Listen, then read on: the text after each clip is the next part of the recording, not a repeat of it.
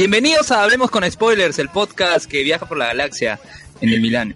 Transmitiendo hoy, ya no importa, estamos transmitiendo hoy, 30 de abril de 2017, último día del mes y ya estamos a cortas de nuestro primer aniversario y somos César Vilches, arroba C, César VO en Twitter.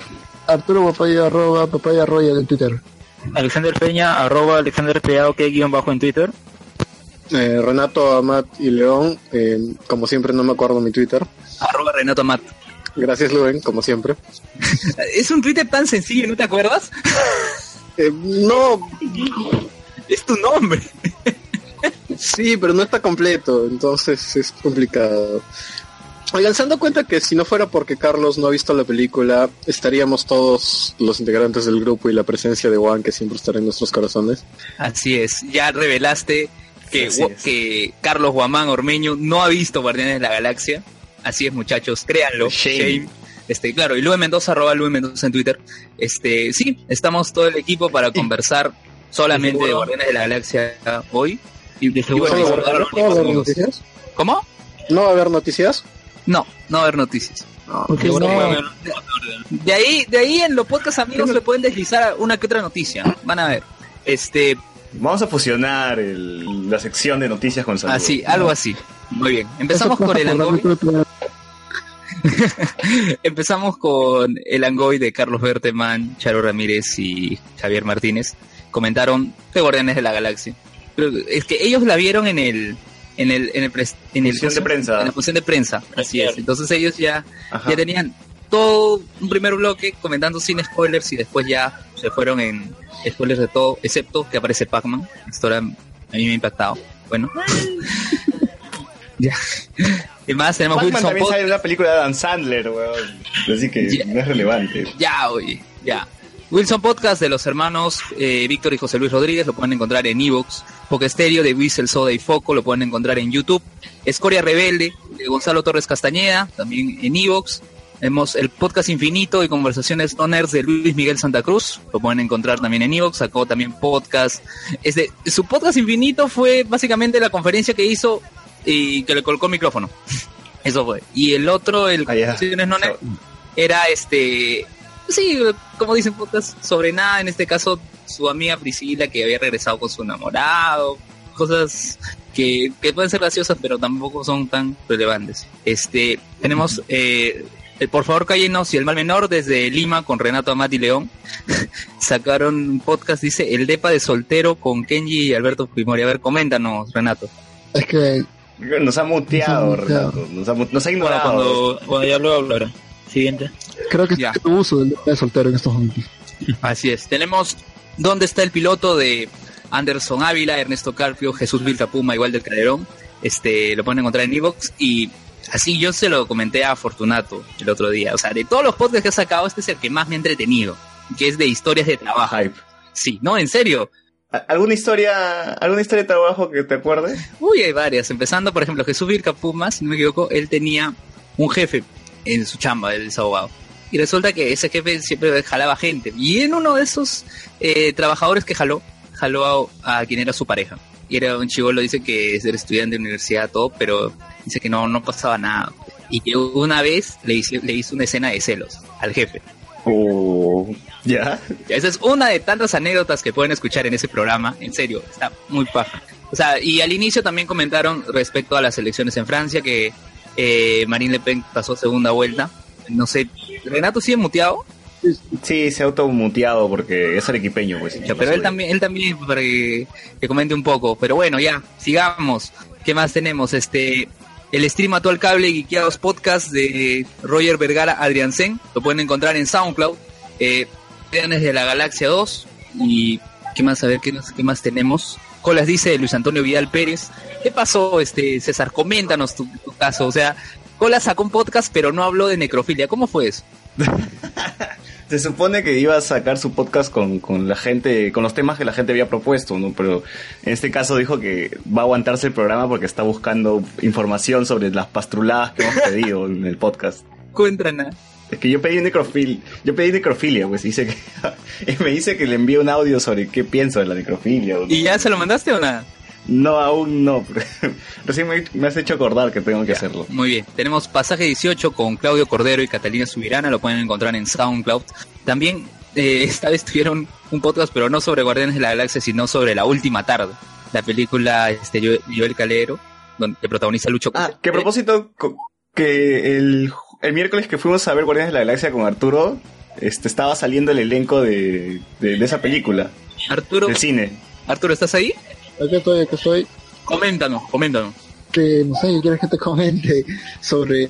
Que vimos a Lucho Cáceres, weón. Ah, ¿verdad? Y, este, y, tu, y, y tu pata le puso la canción del gallo y gallinero para que la cante. Claro. También que no te escuchó. Mi pata dice, yo, yo vine a ver a Chris Pratt y me traen a Lucho Cáceres. ¿Qué pasa? Oye, pero ¿vieron lo que pasó este con Miyashiro? Lucho Cáceres con Miyashiro. No, eso fue, fue armado. Fue Armani, fue armado, claro, fue pero, sí varias de las cosas que dijo Lucho Cáceres, o sea, que en parte tenía razón. Sí, sí. Vimos, a, vimos al Platanazo, vimos a la Grace. ¿A quién más, quién más estaba ahí? Me imagino que a estar todo el elenco, bueno. Sí, pues. ¿Qué más? ¿Qué más hay? ¿Qué más hay? ¿Qué más? A ver, estamos buscando la guía escéptica de la Sociedad Humanista y Secular del Perú. Este, el Mulet Club de Juan Pérez, el ente que debe estar rondando por aquí, el hermano Rocco. Lo pueden encontrar en Lipsync. Y bueno, estos y más podcasts los pueden encontrar en Podcast Latino. Cita en Podcast Latino que está en Facebook. A nuestros otros amigos, Generación Tokusatsu, eh, Black Lobo, es la familia feliz, Shuei Shayikan, Revista Libertalia. Eh, saludos también a Luis Alata por el diseño del logo. Suscríbanse, compartan el podcast. Y bueno, tenemos nuestro grupo en Facebook. Y regresó Donito. ¿Cómo regresó este Arturo? ¿Sabes? Ha regresado a pedir de César Vilches porque hemos perdido hemos perdido interacción en el grupo aparentemente y ya Eh, eh, lo necesitaba. Es un, es un mal necesario. hemos perdido, hemos perdido un equilibrio, weón. El bien y el mal. Es como estas bacterias que tenemos en el intestino que nos ayudan a digerir la comida. Ya, algo así es. don- Es la bacteria que necesitamos en el grupo. O sea, yo pensé que era un virus. No, no, no- nunca tanto Oye, peso. Sí, oye, hablando de, hablando de virus. ¿Cómo? ¿Qué, Alexander? Dinos, ¿qué pasó? Por la hueva, ¿sabes? Porque ni postea nada.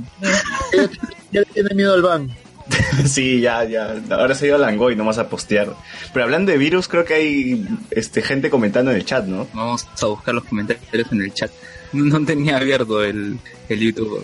Acá lo tengo, acá lo tengo. Porque tengo que Carlos Guamán, que no está en el podcast ahorita, dice like a este comentario para que no se bajen el programa. Por- porque como sabrán, el programa anterior, por 30 segundos, 30 ma- segundos. 30 minutos, malditos segundos, de un cap- de un este episodio de 3 horas, nos bajaron el video. Estamos viendo, estamos viendo a Arturo en su cama. Así es, y Arturo está, está con la cámara puesta para que lo vean ahorita en vivo. ¿Que se prende la cámara? Por suerte es invierno, porque si fuera verano se sacaría el polo. ¿Ah? Y eso que no, no me... Tengo mi plato de chicharrón acá al costado. Felizmente no lo saqué para comer. Pero muéstralo. No, ya, ya, no, ya, ya. Ya bloqueé la cámara. Ay, estoy, con, estoy con 30% de batería en la... En la Ok, Arturo, Sí, cuéntanos, ¿qué tal fue la noche de los gatos? eh, Todavía falta. no, todavía es el 19. Ah, chuma. Pero Está vi que posteó, vi que creó un fanpage, por eso yo pensé que ya había sido ya. Ah, obvio. No, ¿Cómo? que he creado el fan grupo de teatro. Y ahí es... Y una de las primeras actividades es el de la noche. Perdimos a, a Arturo. Arturo, no sé, los gatos deben haber, deben haberlo atrapado a Arturo y no lo dejan hablar. Le comieron la lengua. Exacto.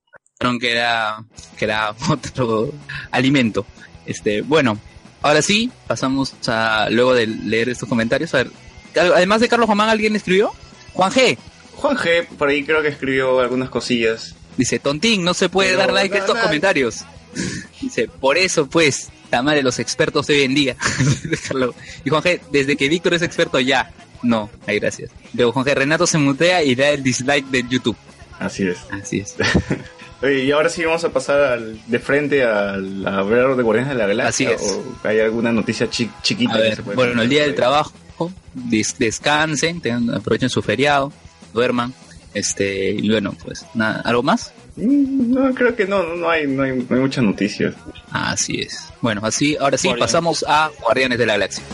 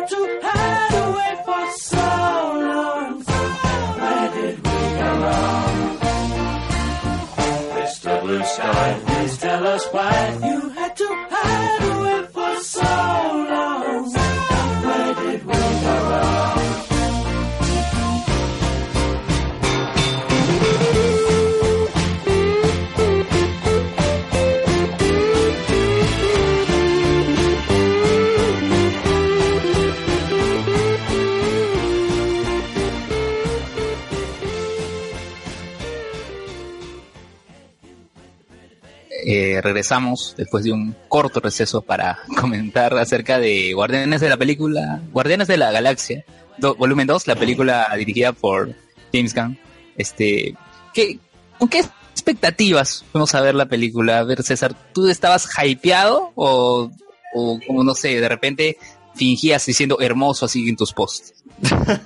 Yo, bueno, fui, primero fui escéptico, ¿no? Antes de ver la película, pero luego de que las reviews empezaron a salir y 100% en Rotten Tomatoes y 90, dije, ok, va- vale la pena entonces, ¿no? Porque usualmente las secuelas no, no siempre terminan siendo buenas películas, ¿no? Había, había ese miedo que tal vez Fuera de la Galaxia fracase, pero al final sí cumplió con todas mis expectativas. Alexander. ¿Sí? ¿Alexander?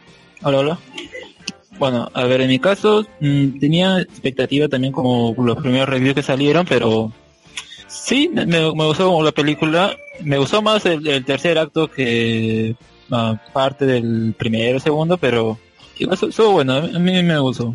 Las expectativas estuvieron ah, en su punto justo. O sea, cubrieron tus expectativas. Sí, lo que había, ¿se acuerdan que había Lo dicho?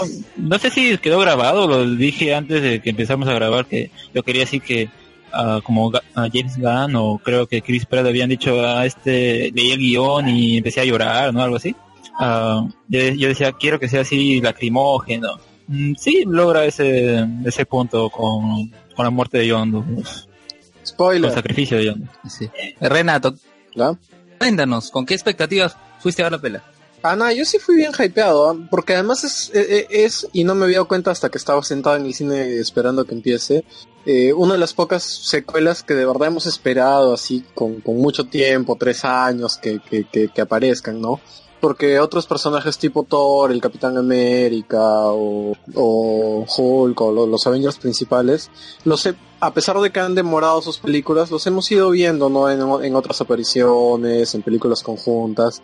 En cambio, Guardianes es así como que después de mucho tiempo hemos tenido que esperar la secuela y no saber nada de los personajes hasta después de tres o cuatro años. ¿no? Así es, o sea, es que ya abrió lo que es el universo cósmico de Marvel.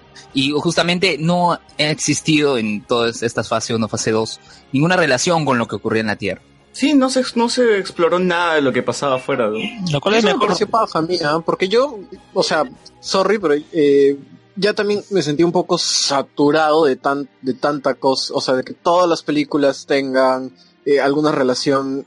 Es paja, pero también es refrescante ver cómo una película se olvida un poco de eso y se dedica única y exclusivamente a sus personajes. Sabemos que muchas cosas van a tener relación a futuro, pero eso ya es otro rollo, ¿no? Acá es como que toda la película se basa de sí misma, en- tiene, o sea, la primera tenía mucha más relación con el MCU que esta. Sí, sí, definitivamente. También Sale Thanos y además hablan sobre las gemas del infinito.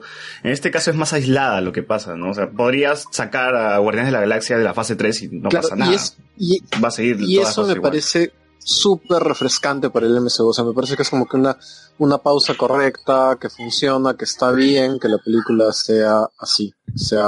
Mm, discrepo en ese punto, ya que creo que si bien toda la película no es como la anterior, que tiene varias referencias al MCU, esta al menos te deja un enlace que es Nebula, ¿no? Que va a ir a buscar a Thanos y todo. Claro, pero es una referencia. Sí, pero no es tan marcado, no es, Bueno. no es tan marcado como en la 1. En realidad te lo recalcan mucho, ¿no? A cada rato. que va a buscar a Thanos. No, Sí, lo dice como dos Una veces. vez lo menciona. Nebula, No, era buscar a, pa- pa- buscar a Gamora primero, No, eh. luego ya lo de Thanos. ¿no? Pero- o sea, la prioridad era. ¿no? Pero la prioridad para. Ocurre que Nebula- era- sí, o sea, lo que ocurre es que Nebula cuando está con el hermano de James Gunn le dice este que primero quiere este, encontrar a Gamora y después ir por Thanos. Y luego cuando está con Gamora, cuando se abrazan, dice, voy por Thanos. menciones nada. Claro, más. pero, pero, ajá, no, y más allá de eso, o sea, eso es, en- no es que sea Thanos, o sea, no es importante porque sea Thanos, es importante porque es el viejo y es la relación, el conflicto con el padre. O sea, podría ser, así como es Thanos, podría ser cualquier otro personaje, sí. un personaje que cumple la función de ser Oye. su viejo. No, Pero yo he visto reseñas y, y críticas de gente que se queja porque el MCU no es, porque esta película no está tan conectada con el MCU. ¿quiénes eran? DC Libre seguro. No, Paula del Castillo, creo. Ah, y fue. Eh, mejor no hay que tomar en cuenta su opinión en- con eso. Si le gustó Suicide Squad y dijo Fuck the, cri- the Critics. bueno, Ya es una opinión sesgada, dices. Exacto. Pero a ver, A ellos les gustó la película, o sea, según lo que escuché, les gustó, pero de hecho tienen sus problemas también, ¿no? No todo les pareció perfecto. sí. Pero lo de Nebula, como menciono, a ver, es un enlace directo y es un guiño también a lo que pasa un poco en los cómics, por justo como mencionaba Carlos Verdeman en el, en el Adam Boy, ¿no? Decía que Nebula es quien derrota a Thanos por un momento y obtiene el guante del infinito, ¿no? O sea, digamos, es importante para el MCU, en parte, o sea, porque vas, ese es el enlace hacia Infinity War, un enlace. O sea, no es, no es que puede ser Thanos, reemplazamos a Thanos y no pasa nada, eh, no. Yo creo que sí es importante ese... Es que, es que en la Guardia de la Galaxia uno está, está bien marcada la- las referencias dentro del MCU. Acá es bastante superficial, si la chapaste bacán. No, bueno, obvio, no es Thanos. Uh, escucha Thanos y ya sabes a qué se refiere. Por eso, en, en el Guardia de la Galaxia uno lo ves a Thanos, ves las gemas, sabes que Thanos tiene un trabajo para Ronan. Por eso es que tratan de alguna manera, además porque es la primera película de Guardianes, ¿no? Y quieren que sepas de todas maneras que está dentro del MCU. En este caso ya no, se siente más independiente todavía la ya, pero el guiño está. O sea, o sea esta, la película De tiene hecho, conexión el tanto está- como a Infinity War en ese caso y también a Thor Ragnarok porque aparecen los créditos, a los personajes bailando, sale Jeff Gold, Goldblum, ¿no? Que va a ser de, El hermano de la de coleccionista. Grandmaster. ah, también aparece Me, me pareció raro, me pareció raro verlo ahí bailando. No sale en la película ni siquiera. es un guiño. ¿verdad? Bueno, sí, es un guiño. Además también Y, hay un guiño a Doctor Strange por ahí. uno de los devastadores, ¿no? Que tiene el simbolito de Doctor Strange. Claro, o sea, cuando eso ya podemos profundizarlo más adelante, pero o sea, con, en los cómics es el discípulo de otra dimensión, pero acá parece, por el tiempo no creo que sea su discípulo, tal vez en su planeta o en su, le enseñaron eso- esas artes, pues, ¿no? No sé, claro, se supone que hay hechiceros en todas las dimensiones, ¿no? Debe haber en la galaxia también alguno. Se supone. Así es. Así es, así. ¿Y ¿Qué más? ¿Qué más? Hemos perdido a Renato, hemos perdido a Arturo. ¿Qué pasa en este podcast? Desaparece la gente. no sé, creo que este extasiados, no sé. Carlos Berteman dice, de hecho, cuando Rocket pasa en la nave, enfocan sacar. Ah, claro, hay una parte en la que dos personas están mechando, creo, ¿no? Dos aliens. Ah, sí, sí, sí, cierto, cierto. Yo, yo, yo pensé que era un guiño a Thor Ragnarok o algo así, ¿no? Puede ser, es que, ah, a ver, como hemos visto en el trailer de Thor Ragnarok, el planeta de Sakar, porque supuestamente ese es el del que llega, ¿no? Donde está donde hay chatarra, todo. Ah, no parece mucho este, pero eh, pu- puede ser, ¿no? Puede ser Sakar. Sí, Ya, pero ahora, ¿cómo aborda- abordamos la película? O sea, ya comentarios generales, pero ahora que hablamos de nuevo escena por escena. A ver, escena por escena, que... Alexander, ¿estás ahí? Te perdimos. ¿qué- Sí, sí, sí, hola. Murió. Comenta, ¿cómo- ¿cómo quisieras abordar el tema de la película? ¿De escena por escena o hablar en forma general? Ya, escena por escena. Que, a ver. Todo comienza en Missouri. Cuando ves a Cole Russell joven, yo no esperaba. Marvel no sé qué hace, pero ha, ha- se ha puesto a rejuvenecer básicamente a, a todos a- sus actores. ¿no? Sí. O sea, ya lo hizo con, con Robert Downey Jr., Michael Douglas. ahora con Cole Russell, Con Michael, Michael, Douglas. También, y, ca- y cae y, sa- y- y termina siendo un buen resultado. No, sí. No se ven mal. No se ve como el eh, ¿O a ti te como, parece que se ve? como Paul Walker.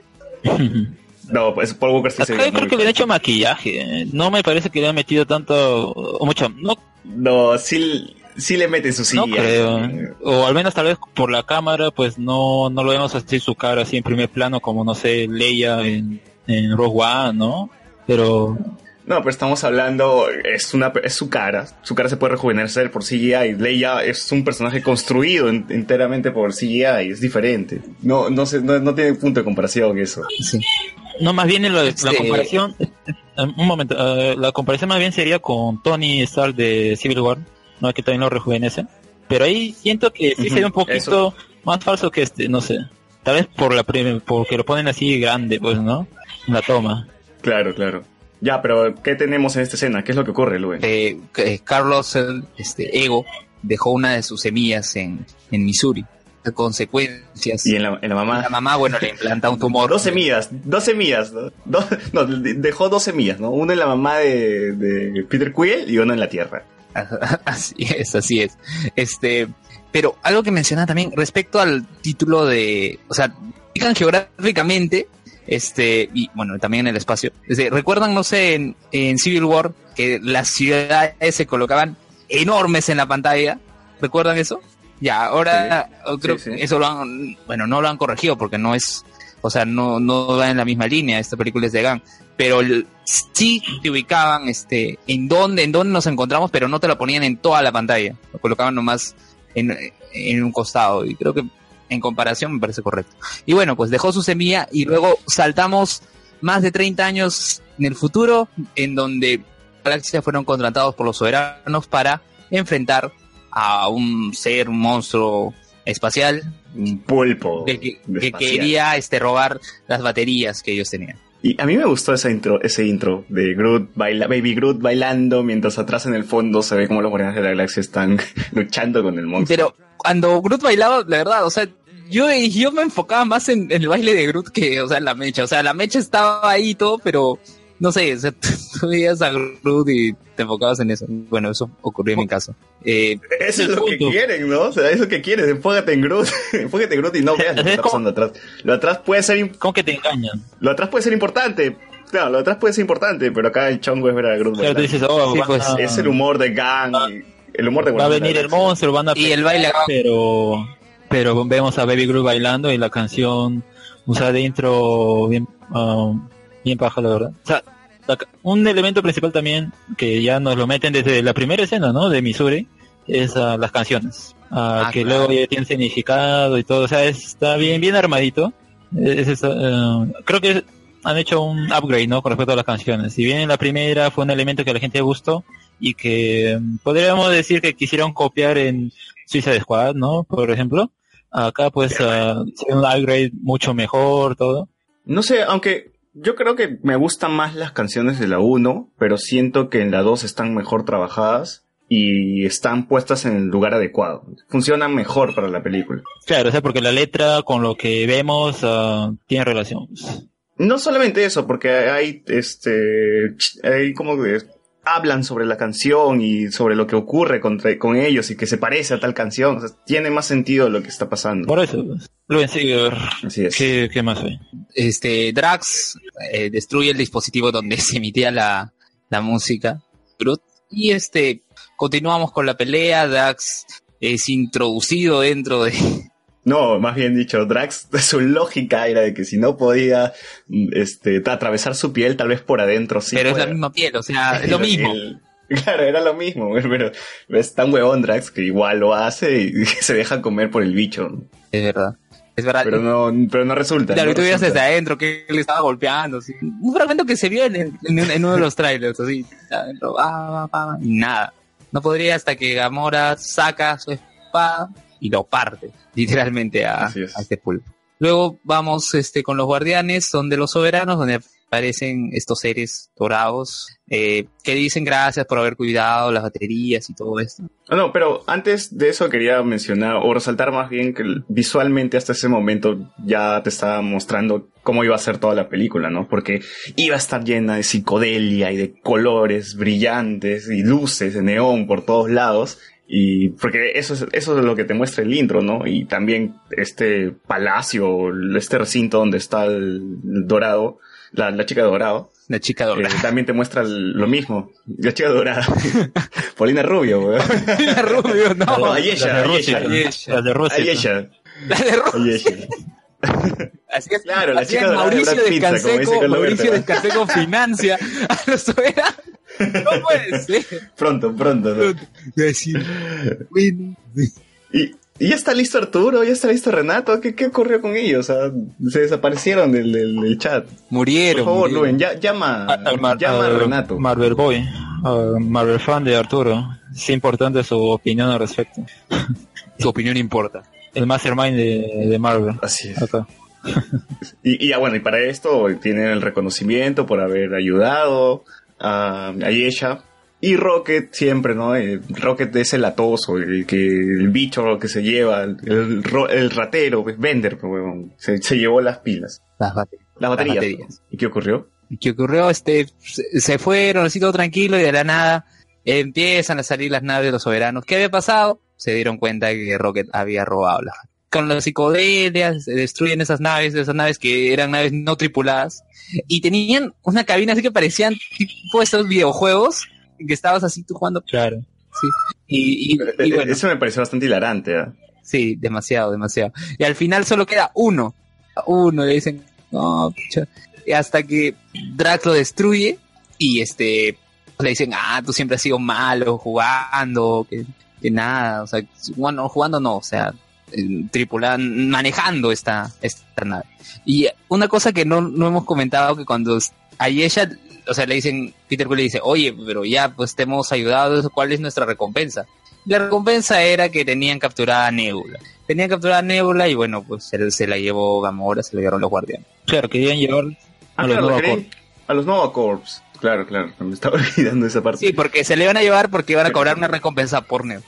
Y ahora, es, hay unas críticas acerca de eso, ¿no? Que la primera hora de Guardianes de la Galaxia no va nada, su- no hay trama, porque no saben eh, cuál es el, el el objetivo, la motivación, qué es lo que están haciendo. Sí, ¿Tú qué opinas al respecto, Alexander? que bueno, tienen razón, porque primero no, no vemos, o sea, la amenaza de esos ah, soberanos, ¿no? Ayesh y toda su gente dorada, pues eh, Las chicas ahora no, no- no se siente tan presente, es cierto. está comentando en el, en el grupo a ver si lo puedes leer, este César. ¿Dónde, dónde? ¿Qué pasó? ¿Qué pasó? En el, grupo, chat, en el chat, perdón, en el chat, en el chat. Ah, ya, ya, este... Creo que Renato escribe, ¿no? Arturo y Renato se han ido a hacer su propio podcast con juegos de azar y mujerzuelas. Y Carlos Berta me responde, se han ido a hacer tijeritas. Ah, estas. Dice Carlos Berteman, claro, parecen las chicas doradas de Brad Pizza, lavando plata de la prostitución a uno. Y ya vamos a hablar de eso porque hay, porque hay una escena, este, cuando aparece Silvestre del salón y, pero eso, sigamos, sigamos cronológicamente. ¿Qué pasó? Este, este, eh, los guardianes logran escapar de esa flota de los soberanos por, gracias a que recibieron ayuda de otra nave.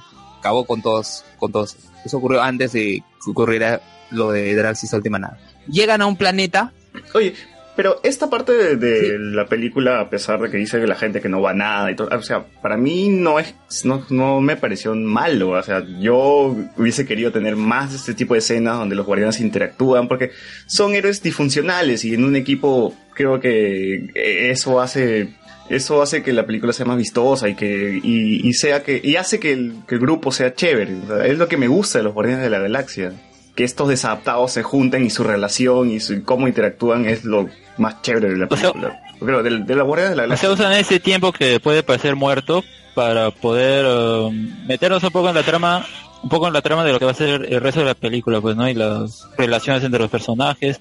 Un poco como si la primera hubiera sido la formación de la familia y en esta ocasión, pues, la familia am, limando sus problemas, ¿no? Algo decir, o sea, perfilándose para lo que viene. Porque hay que aclarar Claro. también que la primera y entre la segunda ocurren creo que cuatro meses, algo así, o sea, pocos meses, es al toque. Una familia que se adapta, ¿no? Que se está adaptando Claro. recién. Y que cada uno tiene su personalidad marcada y chocan entre sus personalidades, ¿no? Sobre todo Rocket y, y Peter Quill que están peleando a cada rato. O Drax, que es el más literal del grupo también, ¿no? Y que causa algunos problemas ahí.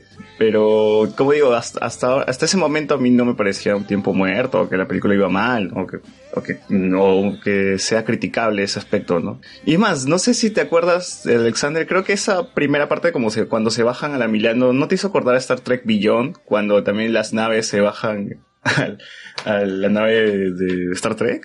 Sí, bien, bien Star Trek, ¿no? Porque, Y, termi- y terminan varados. claro, y, también, o sea, y un se separan. sí, sí, Sí, me pareció bastante parecido a Beyond. sí. Y más bien, ahora que, que hablamos de ese Continúa. tiempo muerto, bueno, ¿no? Que, eh, que criticable que al principio no había como que trama. Yo sentí un poco largo la película, pero o sea, esa, esa parte, me, porque o sea, dura más que la primera, y es cierto, pero, o sea, la sentí un poco más pesada, pero por esa parte, porque la última parte, ya que mecha, desenlace de todos los problemas, todo, me pareció mejor. Pero sigamos parte por parte.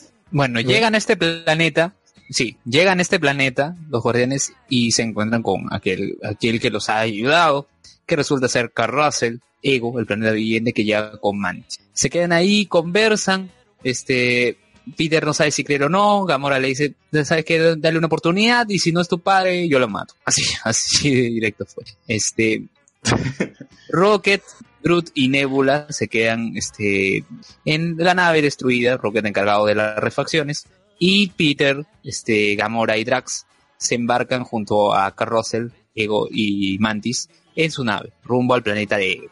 Oye, oye, ahora, esta revelación de Cole Russell, de Yo soy tu padre, ¿no, no, no creyeron que me faltaba un chistecito ahí? Pudieron haber hecho una broma, ¿no? O sea, el En el Yo soy tu padre es tan conocido. En el tráiler es la broma. No, ¿qué le dicen en el tráiler? Soy, yo soy tu padre, Peter, así. Pero no como yo soy tu padre. ¿Y no, yo soy tu, soy tu padre, Peter. así. No, pero digo, pudieron haber hecho alguna especie de broma ahí. Ah, claro que sí. El Yo soy tu padre es tan icónico, ¿no? Y tenemos Darth Vader, Luke, o sea, se pudo haber hecho algo ahí interesante, ¿no? Ah, claro, pero bueno, pues ya, ya pasó, ya, ya pasó. Se- bueno, se van al Yo creo que planeta. no quería caer en lo, en lo obvio y dijo, ah, no, mejor ya muy, muy, muy regalado el chiste, mejor hay que hacer... Vamos, son los guardianes de la galaxia, weón. Aparece un Pac-Man, aparece David Hasselhoff. Pudieron haber eh, hecho Ya, una pero es porque ahí. Pac-Man aparece porque antes se menciona que Peter Quill quería ser un Pac-Man y David Hasselhoff por lo, también porque menciona eso. O sea, que yo creo que el chiste de, de Soy tu padre es muy gas- está muy gastado en cualquier lado. Yo creo que James Gunn no quería caer en lo básico, en ese aspecto. ¿Está bien? Bueno, bueno. Sí, sí, sí, está bien. ¿Qué más, qué más? ¿Qué más? Este. Suben Ah, para ese entonces ya, bueno, Ego llega y se van con, con la mitad del equipo y la otra mitad del equipo. Y es aquí donde creo que la película se divide, en- en- tiene sus, sus dos tramas, ¿no? Una trama que es Peter Quill con su viejo, explorando una relación, y la otra trama que para mí al menos se me hizo la más interesante, que es Rocket Raccoon con Yondu, este, y los devastadores que, que hacen su motín. Bueno, a ver, este Carlos Berteman dice, pero la, la broma no pegaba, pues, porque Arranque le dice, no notas lo guapo que estoy tu viejo. Es cierto, lo, lo dice Carlos. Así es, así es. Ya, pero eh, el punto que estaba hablando, la- que la trama se divide en dos y tenemos una trama que es este Peter Quill con su viejo y la otra trama que es John Doe con Rocket, que para mí al menos se me hizo más interesante. No sé, ¿ustedes qué opinan? Sí, porque como que, a ver, Peter conociendo a su padre, en parte en interés, ¿no? Por saber el origen de Peter, ah, qué cosa es, ¿no? Y qué cosa es Ego, o mucho cómo van a mostrar a Ego acá en el MCU. Ah, ah, había cierto interés, pero es cierto que ah, más misterioso, ¿no? Parecía lo que iban a hacer con, con John Doe, los, los Ravagers, ah, bueno, el resto de la tripulación que dejaron, ¿no? Pero para Claro. esto hay, un- hay una escena anterior, pues, que es la de que Yondu está en un prostíbulo, En un planeta prostíbulo. en un planeta Las Vegas, ¿no? Algo por el estilo. Planeta, post- planeta prostíbulo, ¿te imaginas eso? Fácil, ¿eh? Puro sexo ese planeta, ¿no? Este, y ahí vemos a Howard el pato. Claro. Ahí estaba, ahí era Howard el pato, ahí era la escena de Sí. Howard el pato ahí. Está hablando con alguien. Ah, verdad, se, se escapó el coleccionista, Howard el pato. Yo quiero ver esa pela. Estoy seguro que debe ser mejor que la, la anticucha. Porque no, no sé por qué ahora me sigue dando ah, ah, cosas esa película. Era tan extraño ese Howard. Sale Howard el pato con... Hay tetas en esa pela, tetas de pato, weón. No, yo lo decía porque, ah, no sé, cuando, cuando se excitaba se le paraban las plumas de, de su cabeza. Y bien extraño lo hacían. Sí, sí, es, es creepy, es creepy esa Y quizás película. esos eran sus puntos Y regresó erógenos. Renato. Es que quizás esos Renato, sus ¿qué pasó? erógenos. ¿Qué pasó? Seguro. Renato, ¿estás ahí? ¿Nos Sí, escuchas? sí, ¿O claro, regresado Vamos y solo he escuchado hablar algo sobre zonas erógenas. Sí, ¿qué opinas de las zonas erógenas de Howard el pato? Howard el pa- el pato tiene sus zonas erógenas, pues. O sea, por... Bueno, sí, imagino, ¿no? ¿Tú qué Todos, opinas de todos- eso, Renato? está bien que todos tengamos zonas erógenas. que las usemos. obvio. Ya, ya, Aunque pero los argentinos estos digan este, que, que, que- que no le cayeron muy bien a Pati del Río, digan que los hombres no debemos usar algunas de ellas. Ya que lo mencionas, ya que lo mencionas, eh, Drax no quería colocarse esa armadura que había, que tenían los guardianes, porque dice que no, que mis pezones, no entran mis pezones. Son muy sensibles. Entonces, entonces Drax escuchó a Patricia del Río. Ah, era el, era el jet, era el jetpack, ¿no? Claro. Era el jetpack de, de Star Lord. Sí, sí, sí. Ahora, si los pezones de Drax son sensibles, también deben ser zonas bien erógenas eh, para él, ¿no? No me imagino. Claro, se supone que hay muchas No terminaciones nerviosas, ¿no? Por eso son los, los temas sensibles. No, no sé qué cosa le puede excitar a Drax. Su esposa que no baila. Este, claro, que parece una muerta. claro, esposa que no baila. Y, y, a Man- Ay, es paja cuando cuentes historia. y, Ma- y a Mantis le rechaza porque dice, no, a mí no me gustan las chicas este, eh, flacas, o sea, las quiere más voluptuosas, eso también lo dijo.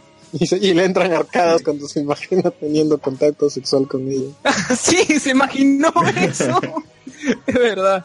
Pero Man- Mantis pasaría como una mujer asiática, ¿no? Eso es muy racista. Pero dime, dime que no te lo imaginaste. No. No, una, una kawaii. Con esos ojos. No, no me lo imaginé. Tú eres el- Claro, es un anime. Es un anime. man. Ah, Pero le sirve bien curioso, ¿no? Porque cuando se reía y todo, pues se le veía extraño, ¿no? Yo no sé si era, tal vez le dijeron, haz estas muecas así, te salen a la actriz, o... Bueno, en la película dijeron que estaba aprendiendo, ¿no? A- A ver, este, no. Carlos Berteman dice, Mantis Oye. es una mujer asiática. ¿Ya ves? O sea, literalmente como... El personaje, el personaje nace como una mujer asiática, nos señala Carlos Berteman. Y también, respecto a Howard el Pato, dice, la flaca intenta violar al pato.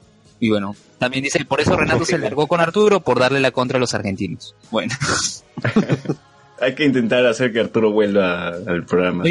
Estaba acá y se acaba de... jugó con los gatos. Ya, pero ¿en qué estábamos comentando antes que Renato Le- venga con la zona La escena con Yondu y, y Sylvester Stallone. Ah, claro, el planeta prostíbulo. Planeta prostíbulo. comenta, comenta este... Ya. Entonces, antes, este, Carlos Berteman dice, de hecho, mi serie prostituta en el cómic. De ahí se la llevan al espacio. Y bueno, era vietnamita. bueno, llegamos al planeta prostíbulo y entonces, después de una faena, este, sale Yondu, mira la ventana, todo. Luego cuando se está retirando, sea de Silvestre Stallone.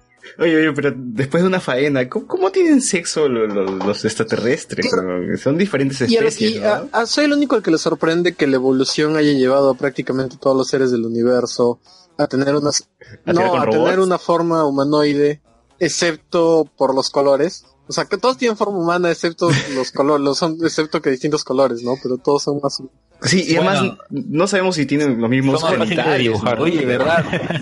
Oye, ¿verdad? Las, las prostitutas de ese planeta, eh, ahora que lo pienso, eran las robots de... Ricky Morty. de Ricky Morty. Oye, pero el, Que- que eh, la película tiene un montón No, de Ricky y Morty. yo, ¿no? yo, yo las asocié más bien que fácil es guiño de, de donde Ricky Morty lo sacó con Ex Máquina También, ¿no? Ex Máquina también. Pero estos robots se parecen más a los robots de Ricky Morty que de Ex Máquina. Es cierto. Además, además en Ricky Morty usaban estos robots para que los- Reproducirse. este, para que para reproducirse, tiene más sentido. Ya, pero continuemos, ¿no? O sea, ya Yondu termina de tirar con, con un robot. Ve a Sylvester Stallone ¿Qué ocurre?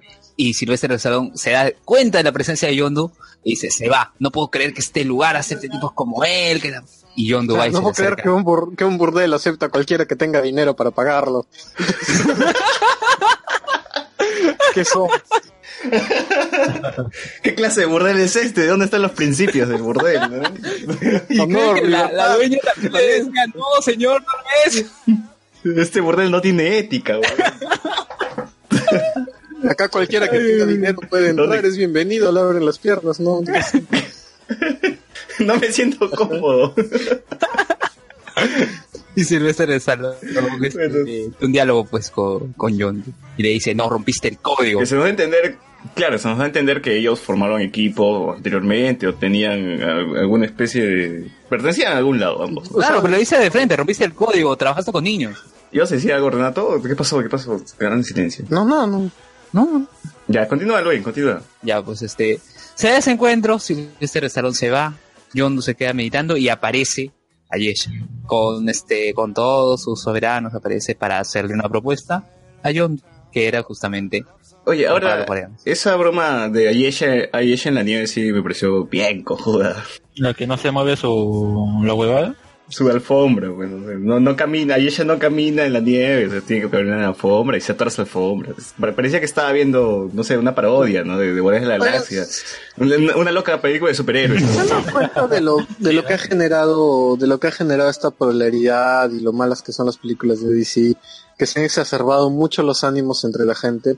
Porque generalmente, o sea, hace cuatro, cuando estrenó Iron Man, nadie le ponía tanta lupa a cada chiste a ver cuál le fallaba o cuál estaba de más. En cambio, ahora cada vez que, van a- eh, que alguien va a ver el cine en una película de superhéroes, es como que tuviera lupa para ver dónde está el chiste que los va a cagar Marvel, ¿no? Incluso la gente como, como César o como como nosotros más razonables, tienes idea de, de, de, de, de ser muy exhaustivo con los chistes que me parece un despropósito, ¿no? A cualquier película se le puede ir la mano, ¿no? Ningún guion es perfecto. No, no he dicho que sea malo, dije que me parecía cojudo, nada más. Claro, pero o sea, eso es a lo que voy. Yo no, ese no sería ni siquiera un tema a discutir eh, si, si no hubiera este, este rollo del fandom con, No. con DC, ¿no? Sí, cierto, cierto. Pero vale la pena señalarlo, ¿no? Estamos hablando con spoilers y estamos, estamos comentando ca- estamos comentando que existen putas robots, weón. ¿Por qué no podemos comentar que, el- que la ella no puede caminar en la nieve? Sí, bueno, no, yo solo quería mencionar que que me parece poco sano tanto para la crítica como para el, esto de el fijarse tanto en ese tipo de cojudeces.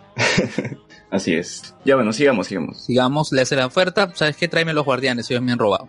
Bueno, volvemos a la nave con, con los guardianes, bueno, parte del equipo, con Mantis. Y le dice, y, y hace- para esto Drax y Peter hacen una apuesta.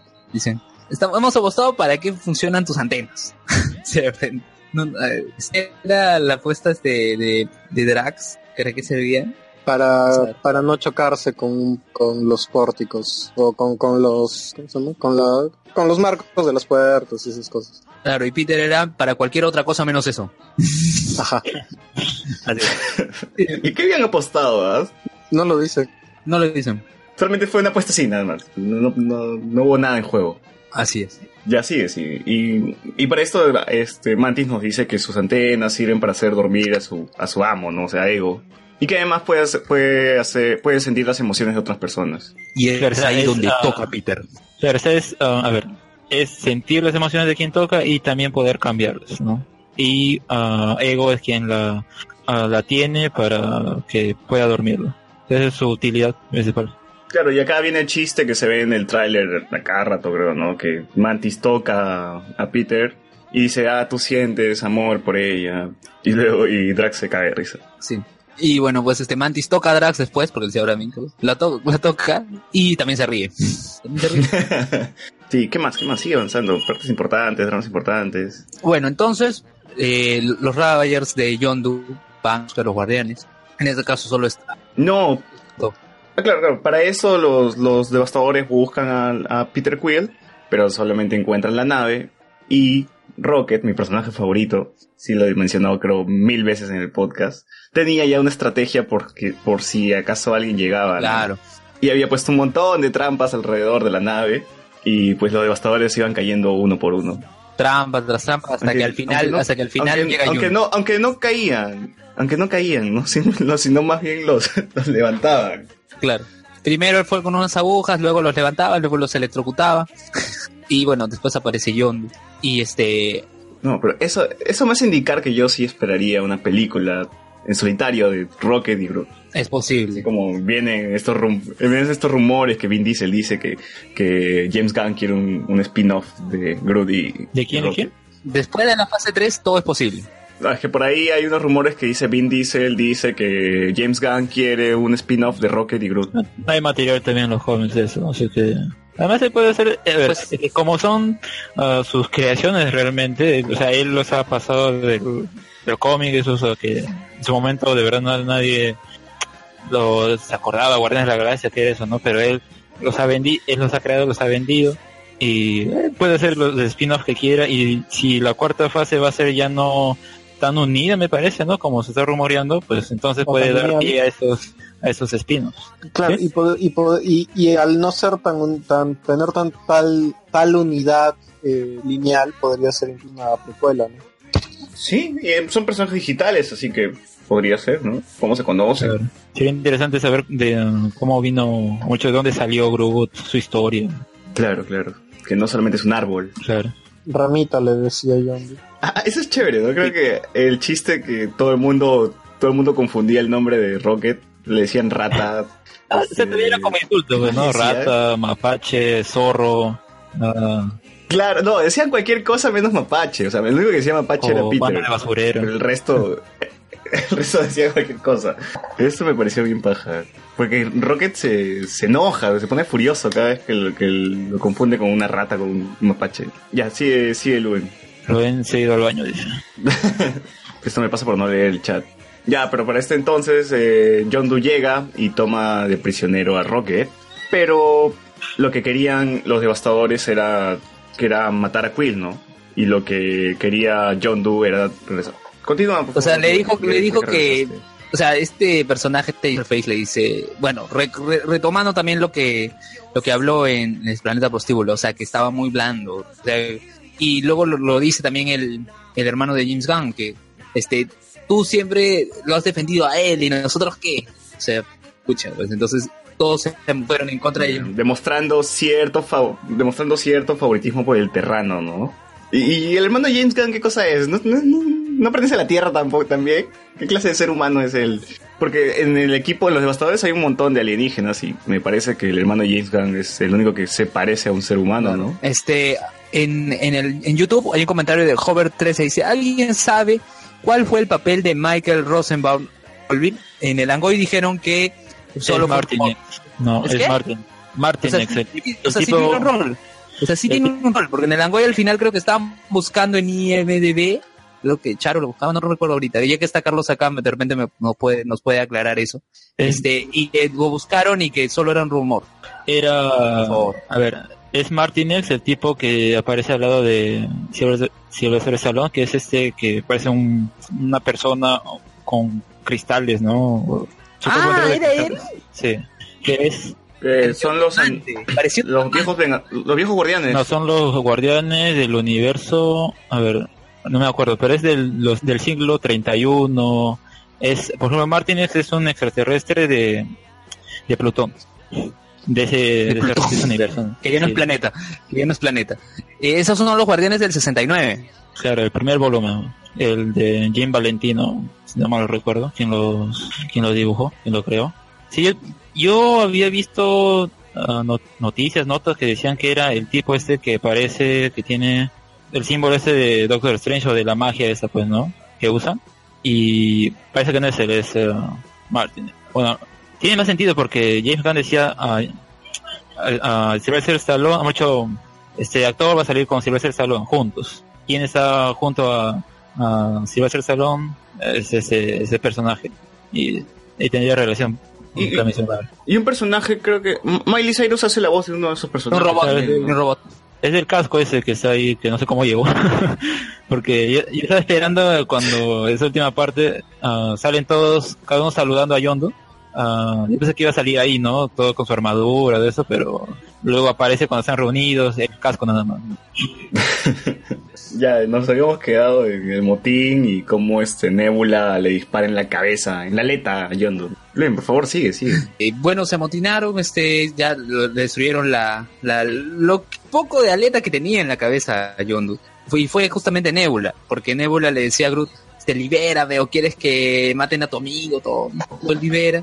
Eh, me, me pareció chévere esta vaina de la aleta, porque en los cómics, o sea, Yondu siempre tiene su aleta de ese tamaño, Claro, sí, más grande.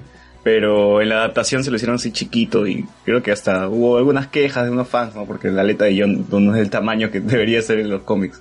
Y acá lo resuelven muy, muy bacán. claro, este, Hover 13 nos dice, Porque su, su aleta sirve. Sí, la aleta tiene una utilidad y el silbido también me parece que es de los Ajá. cómics, ya.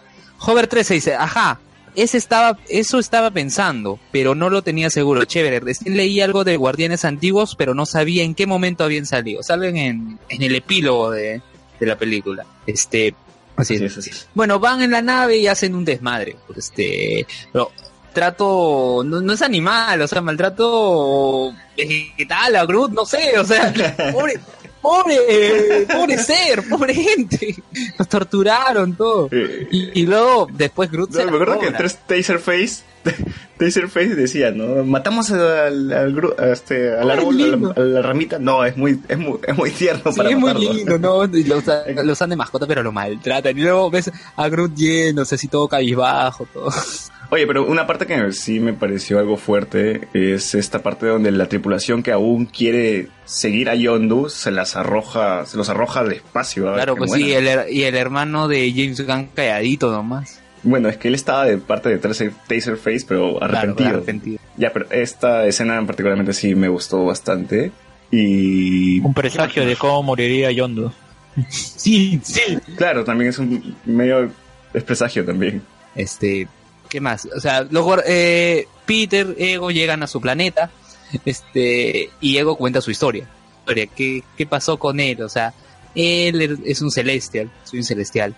Sí, y, y que, claro, surgió, emergió, luego se formó un cuerpo, viajó a la Tierra, conoció a su mamá. Y me dio risa porque fue explícito cuando Drax le dice, ¿no? Le dice, tienes pene. Sí, No, no, sí, dijo sí, se convirtió sí, en un pene. No, pero Acá los, las- los chistes han sido un poquito subidos de tono. Oye, ya, pero- ¿no? Eh, Taserface, Rocket le dice a Taserface que se parece a un escroto. le dice, cara de escroto y todo se cagan ¿Y de cómo. Rocket sabe? Bueno. ¿Y cómo Rocket sabe que es un escroto? Ese, ese es lo curioso, ¿no? O sea que, bueno, En el espacio hay escrotos. eso es lo curioso. Son los que crujen las gónadas, pues. Sí. Pero, Es, es curioso el conocimiento de esos alienígenas sobre anatomía humana, ¿no? Cuando en realidad son muy escasos. claro, pero ya que lo mencionas, eh, en- estuve en Cineplanet, Cívico, claro, y yo veía niños que hacían Guardianes de la Galaxia, y yo ya había escuchado los spoilers, o sea, yo fui conociendo los spoilers, y yo dije, niño, ¿qué? si van a hablar de estas cosas. Luego giro la cabeza y veo que dice Guardianes, Guardianes de la Galaxia apto para todos. Puta, y luego cuando llegué a la pero sala, dice estrictamente pene. Ay, pero hay que llamar las cosas por su nombre, pues, ¿no? No vas a que- Es verdad, es verdad, es verdad, es verdad, pero yo a lo que voy es este la, la no la forma del contenido, la forma de la expresión. Ya, para ser, para ser técnico. Claro, o sea, ver a Rocket llamándoles cara de escroto a uno, a un extraterrestre, pucha, lo sacas de South Park. No, pues, pero De ¿cuál es la Morty, diferencia pues pero- entre eso y llamar cara de moco no a alguien? O sea, no, no me parece algo que un niño no, no pueda escuchar. Claro. Pero no todos los niños saben que es un escroto. ¿no? Bueno, porque O así. sea, Deberían anatomía- saber, ¿no? O sea, Eso, eso es culpa del sistema deberían, educativo sí. fujimorista. sí, sí, Así es. cierto.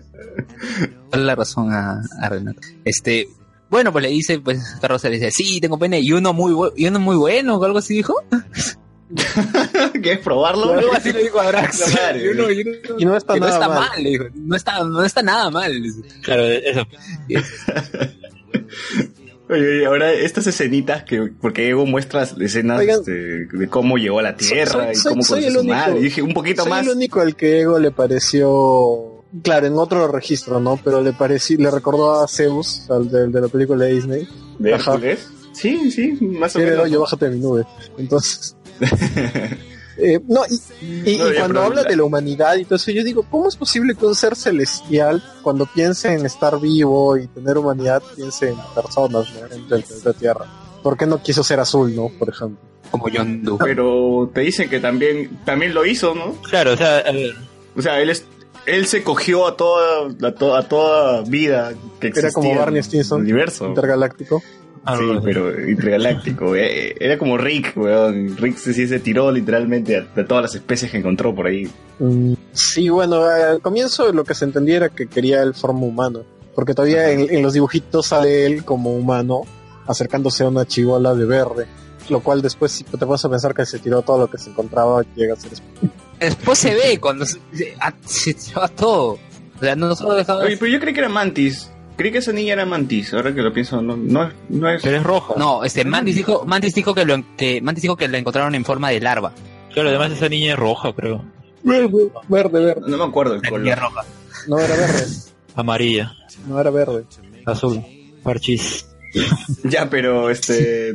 Ya, cuando, cuando, el, cuando Kurt Russell empieza a, a mostrarle como estatuas de él conociendo a su madre, él con su madre, yo dije, ahorita va a sacar una estatua de él tirando con su madre, de Peter Quill. Pero no, se, se saltó esa etapa y, y puso la Y estatua de él con su madre em- em- embarazada. Sí, sí, ¿Qué más ocurrió en esta parte, Luen? Se ponen a jugar béisbol con energía intergaláctica.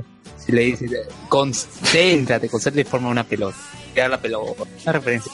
Claro, y para esto que estábamos comentando con Renato, ya esta parte de la película que recaía en, en Star-Lord era medio me, o sea, no, no interesaba tanto porque más interesante estaban las tramas de los otros personajes, eh, Rocket y Yondu, como repito, estaba mucho más chévere lo que ocurría con ellos y su motín y cómo intentaban salir de ese motín, lo que ocurría con Star-Lord y explorar el planeta con su padre y estar en un mundo de, lleno de colores. Lo que pasa es que eh, aparentemente, y recalco aparentemente, el conflicto de, de, de Star-Lord se resuelve súper rápido.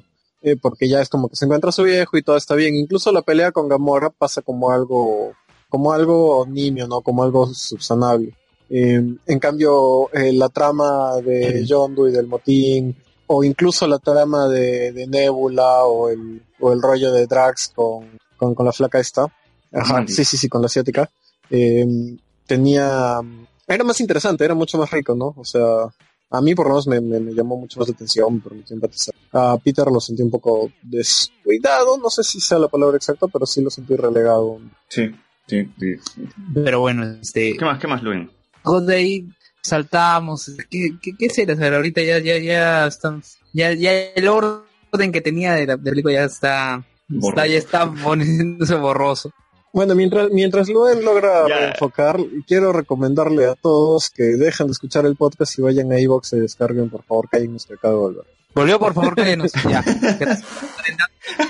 Ahorita Para podcast. dejen de escucharnos y vayan a escucharnos. A ver, por favor. Lanzando, lanzando el cherry en vivo, lanzando el cherry en vivo, ¿no? Igual, Eh, ya, igual este podcast, igual este podcast está en YouTube, pero si nos escuchan de acá otros días también está en iBooks, así que normal.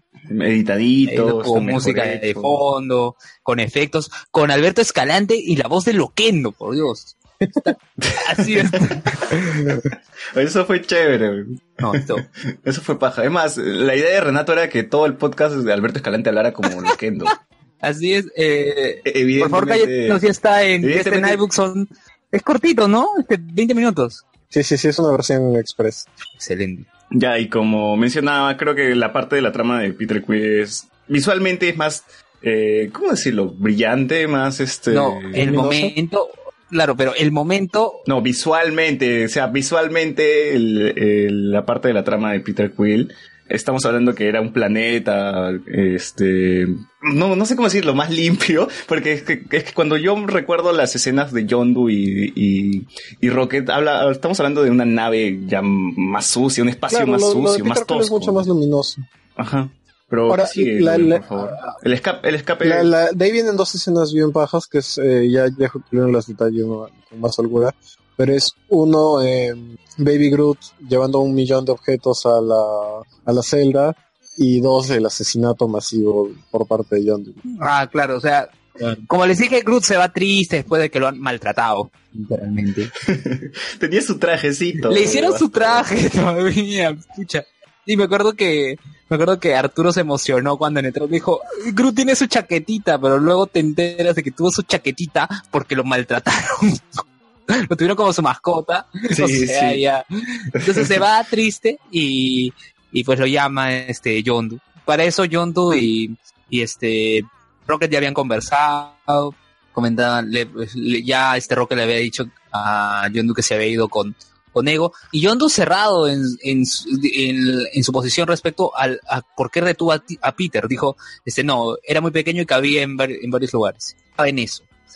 Entonces, lo primero que trae Groot, porque les dicen, por favor, traen es- este prototipo de aleta, entonces, lo primero que traes es la ropa interior de Yondu, ya, ¿no? y que extrañamente los alienígenas usan ropa interior con los humanos. con los demás, ya. Luego, este, no, no era eso. Después les trae un, un ser también, un alien. Después, este, Le, le trae un dedo, huevón. Le trae un dedo. le trae, Este Baby Groot mutil- mutiló a una creo que persona. dice, este, eh, dime que tienes una congeladora con dedos, así. O le cortó un dedo a alguien. Porque lo del ojo sí, era un ojo que se sacaba, lo, sa- lo sacaba. Le trajo también este Va a poner- escritor y no sé. Va a ponerlo en salmuera como el episodio de Los Simpsons. Con dedo. T- Tiene mucho de Matt Groening. ah, Tiene mucho de Matt Groening esta vaina. Claro. Y luego le dice, ¿sabes qué? Le da el logo de los Astor. Ya busca el, el cajón donde está el logo. Se lleva el logo, llega al cajón, abre y en vez de agarrar la letra iba a agarrar creo, unos colo- un, un frasco con colores, algo así. Aparece el hermano de, de James Gunn y le dice, no, eso no es. Oye, pero se han dado cuenta que Rocket quería el ojo de ese tipo desde la primera película. Ah, claro. Sí, sí, sí, sí. Claro, Eso fue un gran detalle. Rocket siendo el choro, el ladrón. claro. Y, ¿no? y uno le dice, ¿para qué el ojo? No, es que para cuando luego se despierte se, se dé cuenta que no, no tiene ojo. No vas a ver dónde está su ojo. Está, imagínatelo, imagínatelo buscando su ojo en la mañana. ¿no? en la mañana, ni siquiera hay horario en el espacio, puta madre. no hay horario. Pero quién sabe, pues.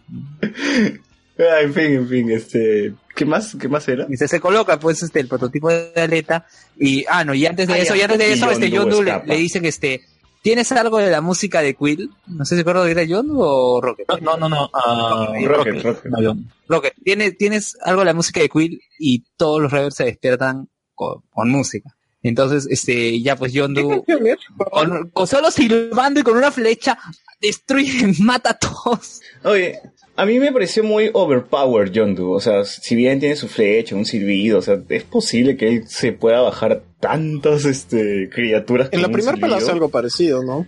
Claro, cuando se cae Sí, la o sea, nave, pero- se- su nave. Acá es, exager- acá es exageradísimo, ¿ves? O sea, literalmente se baja un montón de gente con su, ¿Y qué es? con su silbido y su Claro, flecha. es verdad. Y que Es es verdad. lo ves así todo cool, todo cool y luego pues se muera. ¿no? o sea, es para que lo veas en su gloria. Y dicho. ya que mencionas Claro, Quill- en ese momento dije, es- Ya que mencionas cool, algo adelantándonos, cuando Peter le dice a Yondu, cuando va bajando, pareces Mary Poppins. Le dice, ¿Mary Poppins es cool? Sí, es cool. Y dice, soy Mary Poppins. eso fue paja, eso fue muy Un paja. paréntesis, Jesús Vilcapuma, de este, ¿dónde está el piloto? Dice, eh, solo vengo a decir que si hablan con spoilers, hagan race del número cero de Secret Empire. Recién lo termino y tamal. Bueno, Jesús, no sé, ¿alguien lo, ha- ¿alguien lo ha leído? ¿Nadie? No, nadie. Estamos comentando de Ya, de la ya, muy bien. el episodio. Entonces, Oigan, ¿y Jesús, ¿se acuerdan que- Jesús, ya después, a ver, Jesús, ya después lo veremos, pero igual, lo mismo que le dije a Fortunato, su programa con las historias, anécdotas del trabajo ha salido de la puta madre. Está muy bueno, ¿ya? Está muy bueno. Sigamos con... Créeme que ya lo, ya lo- ya leyó ese comentario. Oigan, Ya ¿alguien, leyó tu comentario. Igual quería, quería resaltarlo. ¿Alguien se acuerda cuál es la canción que, que, que, que ponen para la, la masacre de Yondu? yo, yo tengo nublosa todas las canciones. creo. Coincido. Bueno, es una paja, eso queda claro. No, no, no. y la no, escena sí, como la claro. hace todo así, perfecto, con, con su andar, todo, eh, o sea, es, es genial. En sl- claro, lo hacen en slow motion mientras este Claro.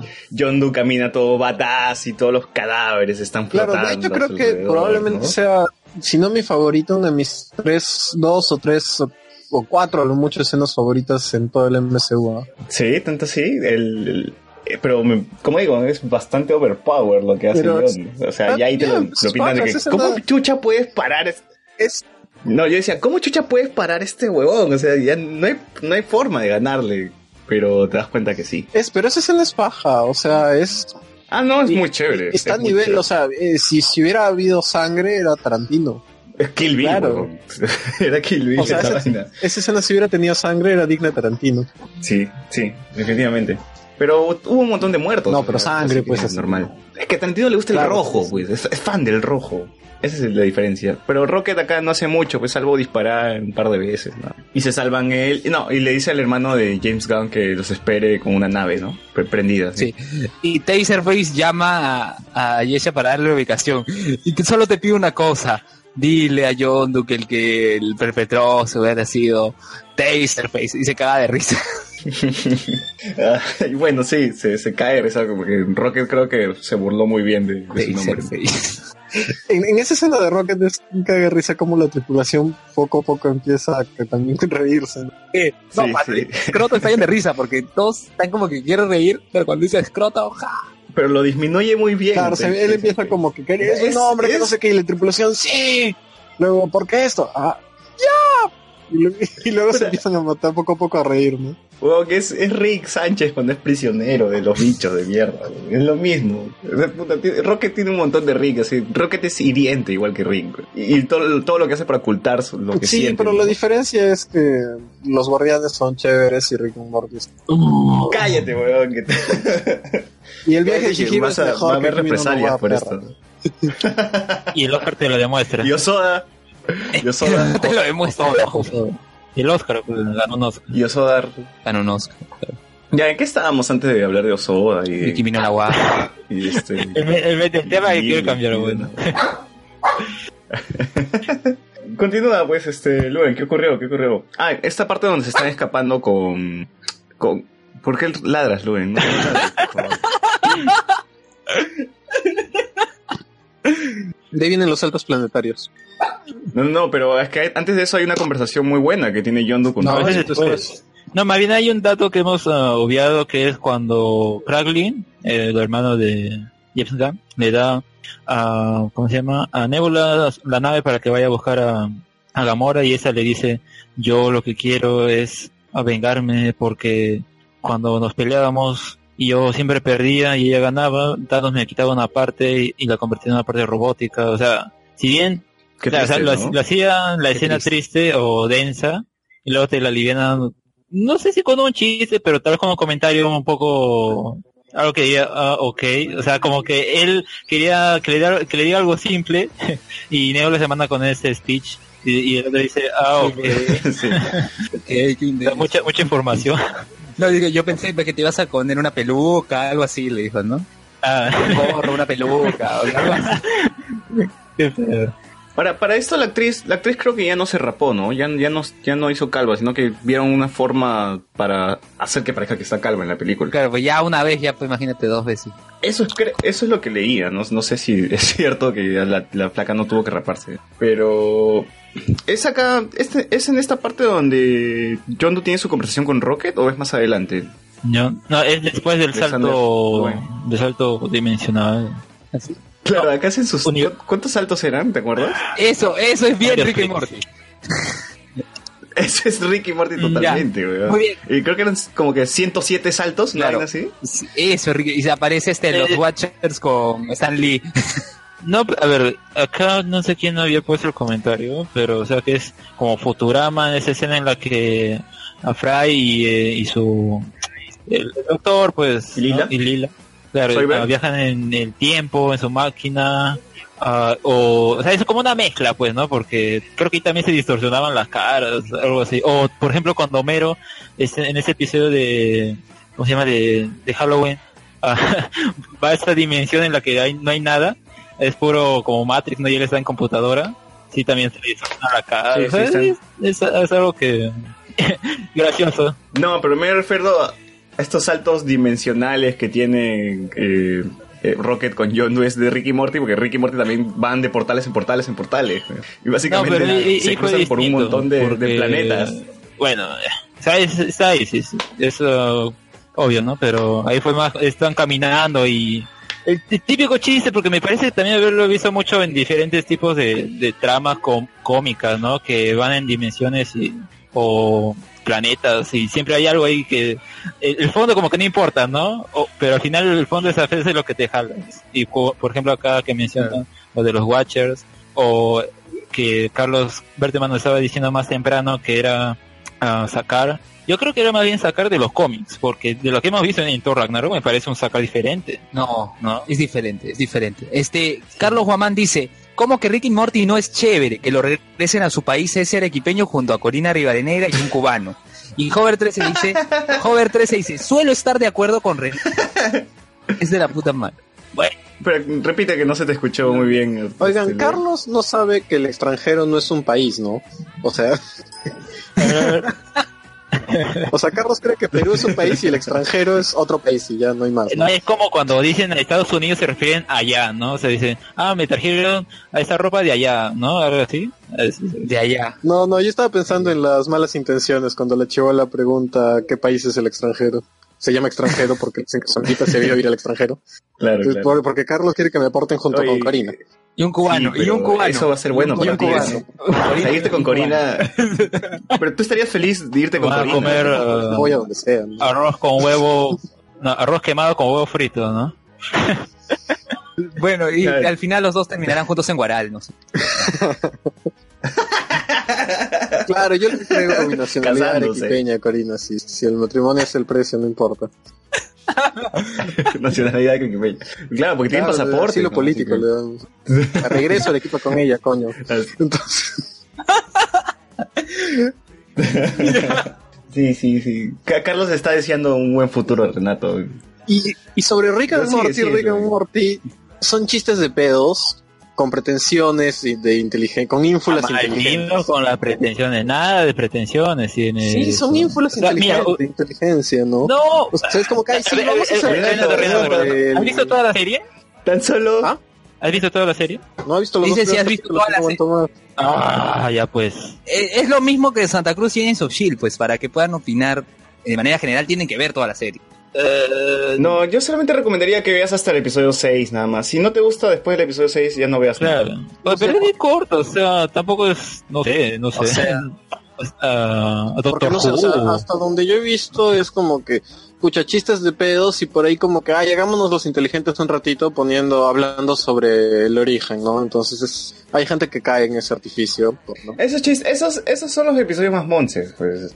Ni siquiera a mí me terminaron de convencer, pero más adelante sigue mirando. Te apuesto que te va a enganchar, te vas a enamorar, vas a decir dónde estaba esto con mi vida. chéveres para ver que no voy a perder mi tiempo viendo algo que no me convence, pues, ¿no? Yo, yo diría que llegues hasta el episodio Ya, ya, 6 te voy a para dar termines de Cuatro episodios más de tolerancia. Solo Bien. porque eso. Claro, y ya, y eso solo- solo ser con los y animes. de ahí vamos a... Pero bueno. yo, yo, yo me acuerdo que Renato también había dicho lo mismo de Gravity Falls y al final le terminó gustando, o sea, No, pero Gravity Falls dije que el primer capítulo era pajísima y que de ahí me pareció que no era la gran cosa y que de- y después ya sí dije que fue creciendo y de puta madre, ¿no? En cambio, and pues, Morty, el primer pues, capítulo lo me mismo. pareció malo y el segundo me pareció peor. Entonces no, no había ni como que nada. A ver, Juan G dice, bien bronca, ojalá que entren en modo bestia, porque esto está más aburrido. Sí, voy, voy a romper mi pantalla, ¿no? para romper 30 Claro, cómics, ¿no? O sea, al señor le sobra la plata, pues, ¿no? Nosotros somos una zapatilla a su lado. Ya, este, ¿qué más? ¿Qué más? De ahí vamos a ya tengo algo que decirte, ¿no? Para reconciliar. ¿qué decir? Ahí ponen la música de, como Luis de- de fondo, por favor. Ser- Sergio Sáez me dice, Luen, ¿ya están en vivo? Y yo le respondo, sí, desde las nueve. Recién se ha dado cuenta. O hace hora y media estamos en vivo, creo. Pero sigamos, ya, ya me perdí. ¿Qué, ¿En qué parte de la película nos habíamos quedado? En los saltos, este... Los saltos de portales, padres como Ricky Dimensionales. tuvo pajas. Las caras de la cara ¿qué de? Yondu, la cara de, de Rocket, de Groot, o sea, era una cara totalmente distorsionada. Y Groot vomita, ¿no? Había. Claro, como, un, como un exacto. bebé, como un bebé. Ya, pero ¿qué, qué ocurría en, eh, en la parte de Peter Quill? Y Gam- Con su no, viejo? Gamora peleaba con su hermano. Sí, o sea, eh, eh, Gamora le dice este Peter que hay algo raro, que este, no, pero tú, tú fuiste que me dijo que le dieron una oportunidad, o sea, ahora vienes a decirme que no. Se va. Ah, ya, acá ya entramos en el momento de la revelación, pues, porque Mantis creo que le tiene que contar algo a, A- a Drax. a. O no, o creo que ve sus emociones, No, Llora. primero viene la checa las pelea emociones con de Drax y llora. no, no, hay una parte que también hemos obviado que es ah, ah, Mantis hablando Mantis con le Drax. sonr- y, le le sonríe. su y no sonríes. No, es cuando Drax le cuenta su historia y él, o sea, a Mantis la- lo toca y llora, ¿no? Entonces eh, quiere decir que Drax está triste, pero Drax no llora. Entonces es como que guarda su dolor o algo por el estilo, no sé, y, y, y te, te plantea bien paja el personaje de el Drax. funeral, el funeral lo lleva por dentro. claro, sea, no, no es, ah, es risas todo lo que quiera. Y es curioso porque yo creo que eso Claro, es un hombre de piedra como Carlos Berteman. no, Carlos Berteman lloró en Lloró en. Logan. Lloró en Logan, lloró en- o sea, Carlos es un tipo sentimental, aunque no lo parezca. Claro, que- no, Carlos es Hagrid, ya les he dicho yo. Es Hagrid no pero más parece chiquito. por lo alto. No, pero Carlos tiene, Y fusión. Carlos tiene, tiene look de, fusión. de, de, de Felipe. Carlos tiene look de, de Hagrid y todo, ¿no? Pero no tiene la altura ni la panza. No, Ay, por eso es Sería una fusión entre Felipe y... Además, Hagrid también era así todo sentimental, más lloraba y todo, ¿no? Así, ¿no? Y con su Oye, ¿qué pasa en Harry Potter? Y Carlos es fan. Y Carlos es fan de los Ajá, perros. claro. ¿ves? Sí, es más. ya, este. ¿Y qué estábamos? Ah, y Mantis quería contarle qué es lo que ocurría en el planeta, ¿no? Y por qué Ego les había invitado. Claro. Llega Gamora y lo caga. Y. Pero Gamora estaba caminando por ahí, ¿no? Por, los prade- por las praderas. es como la típica novela, así, ellos estaban hablando así en, en las escaleras ahí, tengo algo que contarte. Luego viene Gamora, abre la puerta, ¿qué, le, qué les voy a contar? Ah, no, nada. Me pareció bien chistoso. O sea, que- Es una cita. Claro. exacto. Este, al final este Peter también lo compara con, con una serie. ¿Sí? Sí. No, no, no lo recuerdo muy bien. ¿Qué Porque dice, esto no es... Que, es- que se Sí, parece no me a... acuerdo ahorita el nombre de la serie. Eh, esto no es así. Ya, ya, ya Ah, fue. Gamora, ¿no? Eh, Pero, pero, Y dice, no, eres Fraser, pero luego no, no eres, Fra- no eres Fraser, eres un, un show que nadie ve y tiene cero rating. Algo así. claro. bueno, Juan porque G... literalmente era una sitcom. Una sitcom. Friends en el espacio, o, o Home You Mother en el espacio, no sé, como quieran. Ya. Juan G dice, ese viaje espacial es referencia Oye, a un cómic de Thanos de Quest, en que cuando él viaja se deforma. Ese cómic es pre-Infinite Wanted. Oye, no, pero espérate, li- literalmente es How I Met Your Mother en el espacio, ¿no? No, sí, sí, ahora que lo pienso sí, porque le estaba contando cómo conoció a su madre, weón. Así que es Claro, pero literalmente. no duró eso, nueve temporadas, lo largaron necesariamente. Oye, yo hubiera visto nueve temporadas de, de Groot, eh, de. Groot, de Star-Lord Tiene- compitiendo por quién maneja mejor a través de la nave de asteroides. güey. Sí, sí, yo también. Claro, yo, Una sitcom de claro, de la Galaxia. así, weón. don- donde la sala o el bar, el McLaren sea la nave y punto, no, no te muestres. Pero puedes ver la serie animada de Guardianes de la Galaxia que está en Pero no es lo Netflix. mismo pues que ver a, a Star-Lord como, No es como canon, es Pratt y a Zoe. Sí, me imagino que no es canon, ¿no? Porque No, además, eh, varias veces lo rescatan a John. Además no está. Zoe Saldaña, que, que, que se ve sexy en distintos colores, arcoiris. Yo me imagino, yo me imagino a Zoe Saldaña que debe ser más baja que yo y más flaquita. No, no sé, no me imagino que sea una mujer muy alta. No sé, yo, yo, yo me, me- me- que- a mí se, insisten que se me hacía muy erótico la cosa esta de Avatar. Cuando se correteaban y, y se, se zigzagueaban en el bosque de las almas. Ahora, ahora, este Gamora no sé cómo hizo para cargar tremenda arma, ¿no? Vi- ¿Vieron Porque se supone el que de Gamora esa es, cosa que... pues, es bien chucha, no es Thanos. O sea, no, no Bueno, hija adoptiva, pues, ah. Claro, pues es la hija de Thanos. Es hija adoptiva, o sea, no es que Thanos haya sido como Ego que violaba así todas las No, al mujeres. contrario, ve- ah, iba, mataba a, la- a sus padres y la raptaba. No, o sea, por la. Eso me hace indicar que tenía no su propio método. Si, si no, Thanos tendría sus propios hijos de sangre. No, ¿no? es que Thanos solo quiere tirarse a la muerte. Claro, está virgen todavía, es virgen Thanos. Por eso está tan asado, pues, ¿no? Se Si algo nos ha guardando. enseñado la historia republicana del Perú y Rafael Rey, es que cuando no usas el cohete, te pones, a- te, te pones así a hacer cosas que no debes, ¿no? Claro, te, te- que te quieres estar en el BCR o te vas a San Bartolo a disparar misiles, haces cosas que no, no, y no... Lo mismo, Thanos, ¿no? Reco- Recoge gemas, hace guerras, quiere- Huevea, ¿no? Mientras dice, le dice a la muerta, notice me senpai. Claro, no, lo que, lo, lo, lo que, lo que necesita Thanos es un buen polvo y ya no, no sería... Sí, este, el, el tipo está morado. Claro. o sea, Imagínate así, Thanos en polvo mortal. Ah, bueno, ¿qué estábamos hablando? Que Gamora se mecha con Nebula y casi van al centro del, del planeta, ¿no? Llegan al centro del planeta, ¿o no? Mm, no, pero encuentran el camino, digamos. Llegan a un lugar muy cercano, pero de donde estaban lo- el resto de los... Los Claro, cadáveres. ahí como que no manllabas muy bien qué pasaba, qué, qué son esas cosas, ¿no? Oye, pero Ego, Ego es bien pendejo, ¿no? Todos sus cadáveres los guardaba por Debajo ahí, de la ¿no? alfombra. En una fosa común, una fosa común, ¿no? Es como Celebrity Deathmatch, que, que todos los cadáveres Yo creo que aprendió de Fujimori. La madre, no puedo... Ese chiste no se puede hacer, güey. Pero ya, ya. Sigue, sigue. Es como, no sé, cu- no, no me acuerdo quién dijo que, que, en, que en el palacio penaban porque escuchaba gritos en la época de Fujimori y le ponen en los comentarios, no eran fantasmas, ahí vivía Susan Ibushi. No, pero eso fue en, Creo que no fue Kenji, creo que No, fue no sé, Kenji. pero ¿no? bueno, lo de Susan Kenji, Iguchi fue en el signo igual, pero... Pero este, Luen, continúa por favor con la batalla entre Nebula y, y O sea, Gamora. se pelean todo, después la mecha destruyen la nave donde estaba Nebula, Gamora la rescata y le dicen, este, que, que lo- tú siempre querías ganar, Nebula le dice a Gamora, tú siempre querías ganar, que todo eso, yo, yo no quería ganar, yo quería una hermana. Uy, Uh, el Cocoro, directo en el Cocoro. Cocoro, o sea, Oigan, soy el único Claro. el que una mujer, una pelea entre una mujer calva, azul y una mujer pelirroja y verde, Sí, eres el único. no le pareció sexy. Ah, qué raro. Sí, fue muy, eh, faltó solamente que sea en el lodo. No, en claro, pues, no, es que yo estaba pensando, hay dos mujeres peleando. Generalmente lo que se me ocurriría sería échenles gelatina, échenles gelatina, échenles gelatina.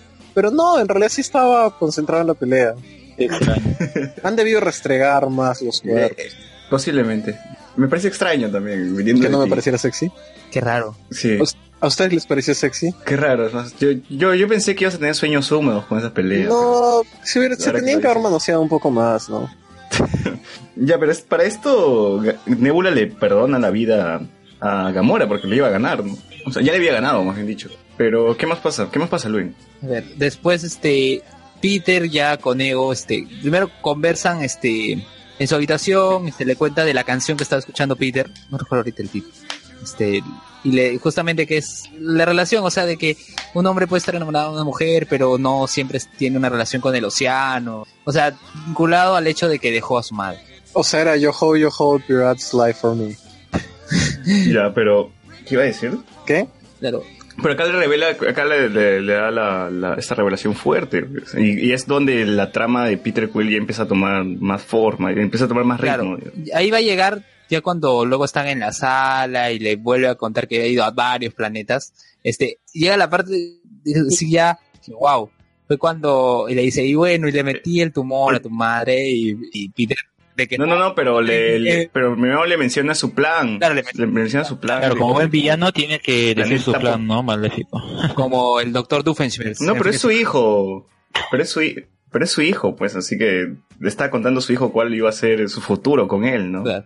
Claro, además porque Peter Sí, ya lo había aceptado. Que lo que iba a hacer, ajá, que lo que iba a hacer iba a ser igual que Unity en Ricky Morty, que quería que todos sean el universo. Él quería ser parte del el universo y que todos sean parte de él, ¿no? O como en Evangelio. Claro, la complementación humana. O macho, acá sería la complementación universal. Ah. Algo por el estilo.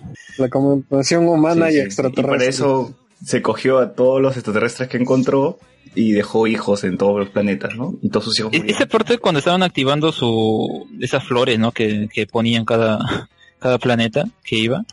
Yo estaba esperando, en, creo que varios, ¿no? Que en Missouri. Un fucking Avenger, carajo, un Avenger. O alguna mierda, ¿Por qué no salió una armadura no de. Tony Stark? O, o no sé, algún héroe, pero en civil, no sé, algo por el estilo. Pero Me pareció Un cameo, Tom Holland ahí mirando. Tom Claro, Holland, yo quería en Missouri. Ah, no sé. Claro, usen Pero usa Spider-Man. ¿no? Spider-Man. ¿Qué chucha, qué chucha Oye, usen? Pero, pero Spider-Man está en New York, pues. Oye, pero mira. Ahora, un- una duda, una duda. su A ver, este, eh, ¿ustedes recuerdan el Walkman de Peter Will, de, de Star-Lord? En la 1 tenía Sí. el logo de Sony, Sí. o se notaba Sí. el logo de Sony. Ay, ya empezamos. Ya. Sí, Claro, porque sí, sí, creo que eh, sí. acá, acá yo vi notorio el logo de Sony. No me molestó como Everlast. Everlast sí me llegó al fin en Iron Fist, ¿ya? Pero acá fueron dos momentos puntuales nada más que lo poncharon. En el momento en que estaban ya este saliendo de, de los, los soberanos y cuando en pleno este en pleno momento en que se vincula con con Ego este y Walkman. O sea, Claro.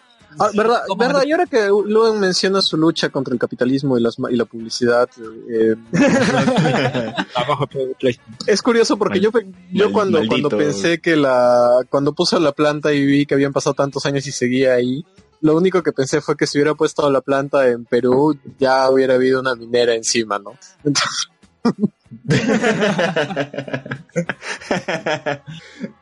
ya, pero en este momento to- todo el mundo quiso al menos que salga un, un parecía, Avenger, ¿no? Porque si no, O ¿para qué te Iron Man. mostraban tanto la Tierra? Claro. Tú hubieras esperado que te muestren otros planetas, no, vaya. yo qué sé. Eh, te muestran esos planetas, pero. Te, muestran. pero no, pero primero te muestran Sandra. solo la Tierra y luego te muestran otros planetas. Bueno, es que tiene que ser un poco consecuente con lo que dicen, ¿no? Todos los planetas. O sea, sería hasta medio tacaño que, que diciendo to- quiero que todos los planetas sean uno o no, algo por el estilo, solo más en la Tierra. O sea, no sé, sería muy mínimo. Yo, yo creo que hubiese salido al menos una de esas armaduras de apoyo de Iron Man, ¿no? O sea, siquiera. ¿no? No necesitas mostrar a Tony Stark. Eh, sí, a ver, mm, si sabemos que eso es meses después de la primera, entonces sería 2014, ponte, en, en lo que sucede esto, No, pero según quién es unos meses después nomás. según James Gunn. o sea, La edad de Groot, la edad de Groot tampoco te dice que pasaron un montón de años, ¿no? Tres años. no, Puede ser, ¿no? No, que James Gunn ha dicho, son meses que han pasado. Más bien, de acá a Infinity War van a pasar cuatro años, ahí sí. Y, ¿no? O sea, ahí ya recién van a tomar el tiempo, el tiempo parece correcto. Team Groot. Ahí aparecerá Ah, Naruto, ¿no? Claro, y además ese Groot joven aparece, parecía que se estaba masturbando. dije, Estaba jugando, estaba, estaba con los videojuegos ahí. Cla- Claro, pero recuerda que César se Sí, masturba no- con el, el disco de las sofás. Claro. Estuviste en el especial de Navidad. Tú no viste cómo ¿Por qué que decía? Lazo va a ser el mejor juego. Ya, pero no hay que irnos tan adelante en las escenas post créditos. Hay que seguir con, con el plan de Ego y cómo estaba ya entrando en, en, en Peter Quill. Como que estaba entrando en Peter Y para Quill, esto ¿no? justa- ¿Y qué película Lo estaba atravesando Claro, con la estaba- luz, lo estaba atravesando. Lo estaba atravesando. Lit- literalmente estaba entrando en Peter Quill. Eh, ¿Estamos hablando de Guardianes Pero- o de la parodia porno gay? Eh, La previa porno. La previa, la previa Incestuosa. porno este, ya, ¿qué correo? apare- En ese momento es donde aparece Yondu con Rocket, ¿no? Sí, Ya, pero ¿en qué, entonces ¿en qué momento es la conversación que tiene Rocket Ahí, con pues, Yondu? Donde cuando llegan Yondu al planeta. Revela el por qué. llegan y luego de la nave grandota se desprende la nave amarilla chiquita. Antes de eso. Es un, es un poco extraño la conversación, ¿no? Porque ellos están así, tú, estúpido rato, no sé qué cosa le dice, y después de la nada le dice, ay, pero somos muy iguales, y le viene con el discurso. O sea, que me pareció bien paja, pero es como que, pues, ahí luego de esa escena divertida, ¿no? Con ellos distorsionados, y luego se pone serio o algo por el estilo, me parece, me pareció curioso. Yo no Pero- lo sentí toda. Yo sí sentí que fluía normal. Sí fluía. Sí, también. tam- Porque desde que, desde que aparece Rocket, ves que Yondu lo observa y lo observa y lo observa y no entiendes bien por qué. Ah, bueno, sí, en la celda, ¿no? Le dice, eres, eh, que es un cretino, pues, ¿no? Claro, no, incluso durante el motín, ves que Ro- Rocket habla, hace sus chistes, y Yondu lo mira y lo mira así como pues. Entonces tú, tú des- y después entiendes que era porque, porque se sentía identificado, ¿no? Y lo veía, y se veía a sí mismo en él. Claro, sería, Siempre sabes que el, perso- el- el personaje parlanchín y cretino, ¿no? El que tiene el, el que, Douchebag. habla, la boca, que tiene la boca suelta siempre te oculta sus miedos, ¿no? Tras insultos. A ver, a ver, comentarios, comentarios en el, en el chat, este, dice, a ver, Juan G dice, Gamora es la mujer más peligrosa del universo en el volumen 1, así le dicen, ya deberían quitarle el título. El pata quería hacer review de que ellos se emociona con mujeres de otros colores, mejor que no vea el spin-off de Pitufina, o sea, los pitufos, Hay spin-off de Puitufina. claro, pero la película esta. los pitufos y la lea perdida, pues, y ahí va a tener sueños con Pitufina. Ya. Over 13, Everlast All Over Again. Juan G dice, parte de la flor cuando sale esa cosa azul, iban a poner a Anthony Mackie, o sea, Falcon, pero después dicen que no. Eso lo pone a negros a hacer cameos o de secundarios graciosos. De ahí, Sergio Andrés Sáez Díaz dice, ¿no había salido en algún lado que Guardianes of the Galaxy iba a terminar en el inicio de Infinity Wars? No. Sí, sí, en memes. Sí, en memes, había salido. en memes nada más. Sergio Sáez dice, no es extraño, John lo hace porque se identifica con Rocket y quiere dejarle su lección. Yo creo que aquí es más como que... eso es más falso que Yondu- mujeres en el grupo de Hablemos con Spoilers. Yo creo que Yondu lleva como una especie de conclusión, ¿no? O sea, en la, él lo ve en el motín, lo ve ahí en la celda, y, y después de esa experiencia... Con, Claro, ¿qué es lo que acabo de decir?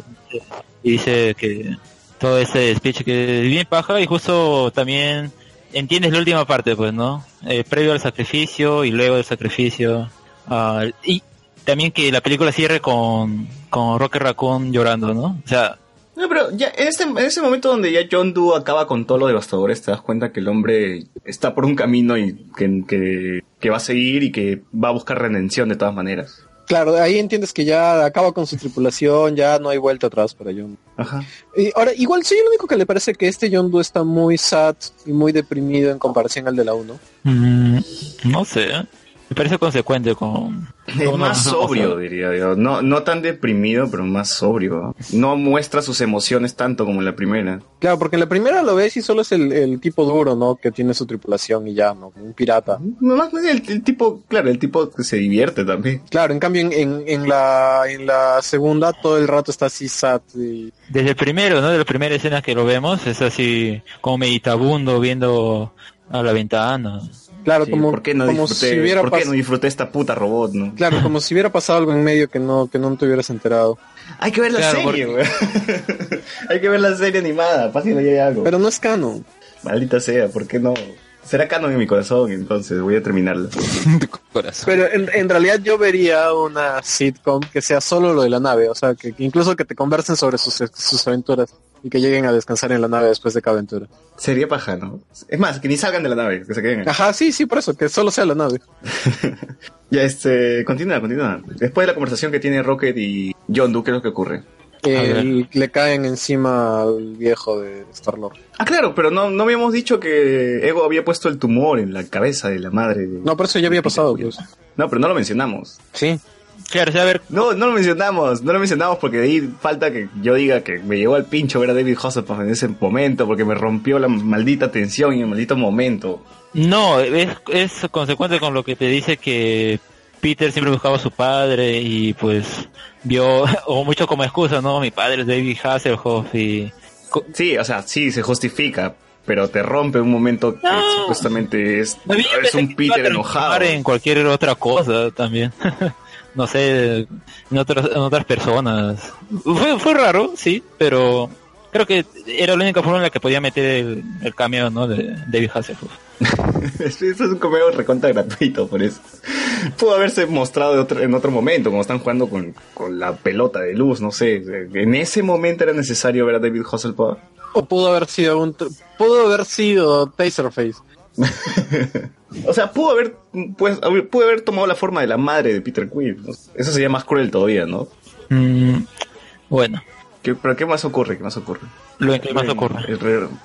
Ya, este, después de eso ya todos se reúnen, este, y dicen que hay que destruir a Ego, este, desde su núcleo, porque, o sea, no dicen, no vamos, no tenemos que irnos al espacio, ¿no? vamos hacia su, hacia su núcleo para poder destruirlo. Entonces, ¿qué utilizan de bomba? Utilizan este, las baterías que robaron. Ah, Ah, que Rocket Sí. todavía las conservaba, ¿no? Claro, y este, mientras tanto, a- Ayesha y los otros soberanos llegaban Claro, porque. Taserface ya le había mandado las coordenadas de la nave. Claro, pues este, y este, el hermano de James Gunn miraba todo, quería contactarse con Yondu, pero no podía. Llegan al núcleo, este, en busca de este, cinta adhesiva porque Groot no podía, este, le decía, ya sabes, mira, tienes que presionar este botón en el, en el tráiler. en el micro, No, lo que vimos en el tráiler, pues, o sea que, que este, no tenían cinta adhesiva para poder este, diferenciar cada uno de los botones. claro, le pregunto a cada uno. Y más bien, en ese momento, en ese momento les, ah, me estaba preguntando cómo le hacen perder tiempo a, ¿cómo se llama? A Mantis, que todo ese rato está reteniendo ahí a Ego para que se quede dormida y ellos perdiendo el tiempo. Eso es lo gracioso, pero, pero eso es lo gracioso. Este, donde Peter pregunta a todo el mundo, uno por uno, si tenía cinta. güey. A Gamora no. No, a Gamora, Nebula, A no. Nebula no. A Nebula no. Le preguntaba, estaba al costado de, de Yondu, pues. Creo que, creo que es el sketch que más me hizo reír durante la película. Em, no sé. Eh, que, eh, oigan, pero estaba leyendo los comentarios. eh, Sergio Sanz Díaz dice: Hasselhoff es de la puta madre, pero el cameo era para otro momento. La relación del tumor era algo muy fuerte como para que le bajen a la tensión. ¿En verdad ustedes sintieron que lo de Hasselhoff era un chiste? Sí. Yo lo sentí como algo dramático, al Sí. contrario. Además, como cuando- aparece, además cuando- o sea, es que como aparece, no, no, no rompía la tensión. No, yo lo No, sentí pero- algo dramático, porque se supone que era la, la imagen, o sea, la imagen Paterna. que él- en la que él había proyectado a su viejo. Sí, claro, o sea, era el fantasma de los navidades pasadas. Más bien en ese momento parece- que Ego dice, ah, yo le puse ah, un tumor a, a, ¿cómo se llama? A tu madre, fue así como, como si a él no le importara, pues, ¿no? Como mencionan, ah, muy frío, ¿no? Porque si, eh, si, si vemos que es un ser que está por encima de todo, es un celestial, pues obviamente ¿qué le va a importar poner un tumor en, un, en el cerebro de alguien? Porque si- en un principio le dice que, ay, con tu madre fue la primera vez que sentí amor, pero en realidad era para engañarlos, pues, ¿no? Porque creo que había sentido eso por cualquier extraterrestre que vio en el universo. O sea, no era tan especial como la vida. ¿Qué necesidad tenía de revelarle eso Ego a Peter? Bueno, eso es un cabo suelto, ¿no? Porque creo que cuando se dio la noticia de que Ego iba a ser el padre de Peter Quill y todo, ya, oye, entonces, ah, de, de seguro por estar con un planeta le dio cáncer. Y bueno, pues sí, ¿no? le dio cáncer, pero no, no es porque sea ra- radioactivo, sino porque se le implantó Tirarte un planeta te produce cáncer. ¿no? ¿Se dan de... cuenta que la escena inicial de Guardianes de la 1 eh, es bien anticlim... O sea, es bien, bien, está bien fuera de todo, ¿no? Porque tú vas a ver la película de Arbolito, ¿no? Y, y juro que al final tiene que ver con lo que estamos hablando, no me estoy diciendo tanto. Eh, tú vas a ver la película del Arbolito y el Mapache y ves a un niño que llora por el vacío existencial de no poder haber aguantado a la muerte de su madre y escuchar las últimas palabras. Y luego se va corriendo parte- al bosque. Claro, y luego se va corriendo al bosque. eh, y aparece una nave espacial y lo rapta. O sea, como que si no supieras que la película era Guardianes de la Galaxia y te lo hubieras topado en el cable, es como que, ¿qué chucha tiene que ver esto? Sí. Y, y por ahí, claro, porque estás viendo un drama familiar y de la nada aparece una nave espacial y lo rapta. Entonces, entonces hay una teoría en, en, ¿Reddit? en- no, bueno, en, redes generales ¿Por, que, dice que en realidad eh, no, no apareció la nave espacial y, se, y raptó a Peter Quill, sino que el No. chivolo se imaginó todo para procesar la muerte de su madre y la falta de su Y padre. todo lo que estamos viendo, y todo lo que estamos viendo es Peter Quill jugando con un mapache y un árbol. Claro, claro, y todo el MCU es una extensión de la... Del cerebro de Peter Sí, Quill. sí, como la Y teoría final no esta tenía de... piernas. Como la Ya teoría noventera del cine. Claro, como la teoría noventera sí. del cine. De, de la televisión, de la televisión gringa. Ah, no, pero esa creo que tiene más sustento, pues esa ya es una... y que yo creo que esta teoría, ¿no? De que ay, de- eh, en realidad todo es un sueño, una imaginación, eh, una elucubración del personaje, en realidad ya es un meme ya, pues. No, alucina que hasta Breaking Bad tiene ese final. O sea, tiene un final alternativo donde eso es un todo, todo lo que le pasó a Walter White es un sueño. Ah, No, claro, pero, pero, si lo pones así tendría sentido porque es la forma en la que Peter culpa dentro de su mente a su padre de, haber, de la muerte de su madre, ¿no? Claro. ¿Y Gamora qué sería? Ya, pero Si, si Peter... Los deseos sexuales reprimidos, Y Drax... el lado asocial que nunca se desarrolló. El lado Asperger. Ajá, claro, claro, pues no, esa, esa parte de la personalidad que nunca se desarrolló Chucha, después del trauma. pues, hay, hay que hacer nuestra teoría en Reddit ya de una vez. Es más, eso del lado sexual reprimido, ¿en qué teoría había- habías dicho de Harry Potter? Ah, no, eso, No, eso está chavo. en- No, en Pokémon, en Pokémon. Pokémon, Pokémon. a ver. Como- Y yo me acuerdo que en el Langoy y el Chavo también mencionan eso, que la Popis es el... no, la Popis no, la vecina nueva, pues eso, de ser, de ser reprimido de Pati, pati. Patty, Patty, Patty, de- Patty. del Chavo. Oye, no, pero No, no, no, quedó no, pendiente no sé. de eso. Háganme, háganme acuerdo y les traigo el, el, el, el copy paste completo de Pokémon y qué es cada personaje y todo eso. Pero háganme acuerdo en el chat durante las... Estaba para Hay que ponerle el, fondo de Ciudad de la Banda para que la gente se orine cuando se escuche. Es bien creepy. Claro. Bueno, Este- perdón, fue un off topic ah, muy... Me, me acordé en... De teorías locas. No, Sí, está sí, bien, sí. está bien. Entonces hablemos con spoilers. Hablemos de teorías. Hablemos de teorías. Ya. Ya, pero después de ese sketch donde Peter Quill este, pregunta a todo el mundo si los que tienen cinta o no. Oye, ¿no les parece similar esta escena donde vienen las navecitas a atacarlos? Pero ¿no les parece similar a la primera Guardianes de la Galaxia 1 donde llegan las navecitas a ayudarlos? Bueno, en este caso es al revés. ¿no? O sea, la estructura básicamente es la misma. Bueno, escena final, este, tienen que luchar contra algo grande con navecitas. Oh, bueno, no sería la misma no. porque el- eh, es el caso contrario. o sea, el único elemento vinculante serían las naves. Chicas. Y es una, doradas. dado que es una película de aventuras espaciales, obviamente va a haber naves. Sí, pero no navecitas y por millares, ¿no? Yo siento que se te hace similar porque, o sea, como es el mismo director y es la misma mano de James Gunn, o sea, está pa- prácticamente algunos planos son bien, bien similares, pero fuera de eso no le veo, no le veo Pues, el James Gunn te trabaja así al sentimentalismo, ¿no? En la 1 te hizo llorar con, con We Are Groot, ahora es con We Are Yondu, qué huevo. We are John. Todos somos Yondu. Oye, y Todos no, somos- pero, quiero, pero quiero que hijo re- sea Yondu. y la relación que se crea entre entre Yondu y Rocket es bien baja al final cuando cuando le dice concédeme esta porque Rocket también estaba viendo que él también iba a quedarse no Pero, a ver, esa, esa escena yo creo que se podía arreglar fácil o tal vez no, no sé. Si, por ejemplo, Rocket tenía su jetpack, le daba ese jetpack a Yondu y se salvaba. No, es que el tamaño del jetpack era del cuerpo de, de Rocket. ¿Crees? No, yo creo que, a ver, luego vemos a Drax, le ponen el jetpack y se acopla a su cuerpo. Pero era el jetpack de, de Star-Lord. Eh, No. no. sé, yo creo que se puede acoplar. No, era, no, era el jetpack de, del mismo Drax, porque Jet Drax tenía un jetpack, pero él no se lo puso. Eso lo dijeron al inicio de la pela. Se lo quiso Ah, poner sí. por sus pezones, claro. En- en- en- Por eso cuando se lo pone, lo primero que dice, mis pezones. Pero esa, es- ese estante que, que creo que tienen ahí los trajes espaciales, ¿no? Dice, úselos para no sé qué cosa o, o diversión. Ah, no veo que estén marcados. Y me imagino una escena donde están hueveando nomás en el espacio con los trajes, ¿no? claro no y, le, y uno se cuelga y, le- y el otro acelera no Ya, pero estamos adelantándonos, creo, ¿no? Porque para esto Mantis había dormido a, a, a Ego y estaban viendo la forma de cómo acabar con él. ¿Qué más ocurre? O sea, ahorita solamente tengo en mi memoria un montón de explosiones y, y- y batalla espacial. A ver, creo que luego de esto es que vemos a la cara de, de Ego en el planeta, pues, ¿no? O sea, acá, acá me gustó cómo explicaron o cómo adaptaron a Ego a, a- la película, ¿no? Porque, o sea, ah, cuando lo anunciaron la noticia era que un planeta va a ser el padre de Peter Quill, ¿cómo es eso? Pero acá lo adaptaron bien, ¿no? Y al final obtuvimos como es ah, Ego en los cómics, pues, ¿no? El planeta con la cara ahí. Ah, también Sí, eso estuvo paja. Respetaron mu- mucho eh, lo, lo que Ego, la cara de Ego, ¿no? Ujú. en un planeta. Ah, como escuché en Guiqueados que decían, reemplazaron el rayo mortal por la cara gigante. en Ahora- Strange es también una cara gigante, ¿no? El enemigo, acá también. Oye, pero podría ser, podría ser la estrella de la muerte. O sea, Ego podría ser como una especie de estrella de la muerte. Es un planeta, ¿no? Y No lo sé, pero ahora yo, yo les dije y nadie me hizo caso que el padre de Peter era un celestial y sobre todo Arturo, que qué pena que se haya ido, me dijo no ni cagando, que no va a ser un celestial, que no sé qué.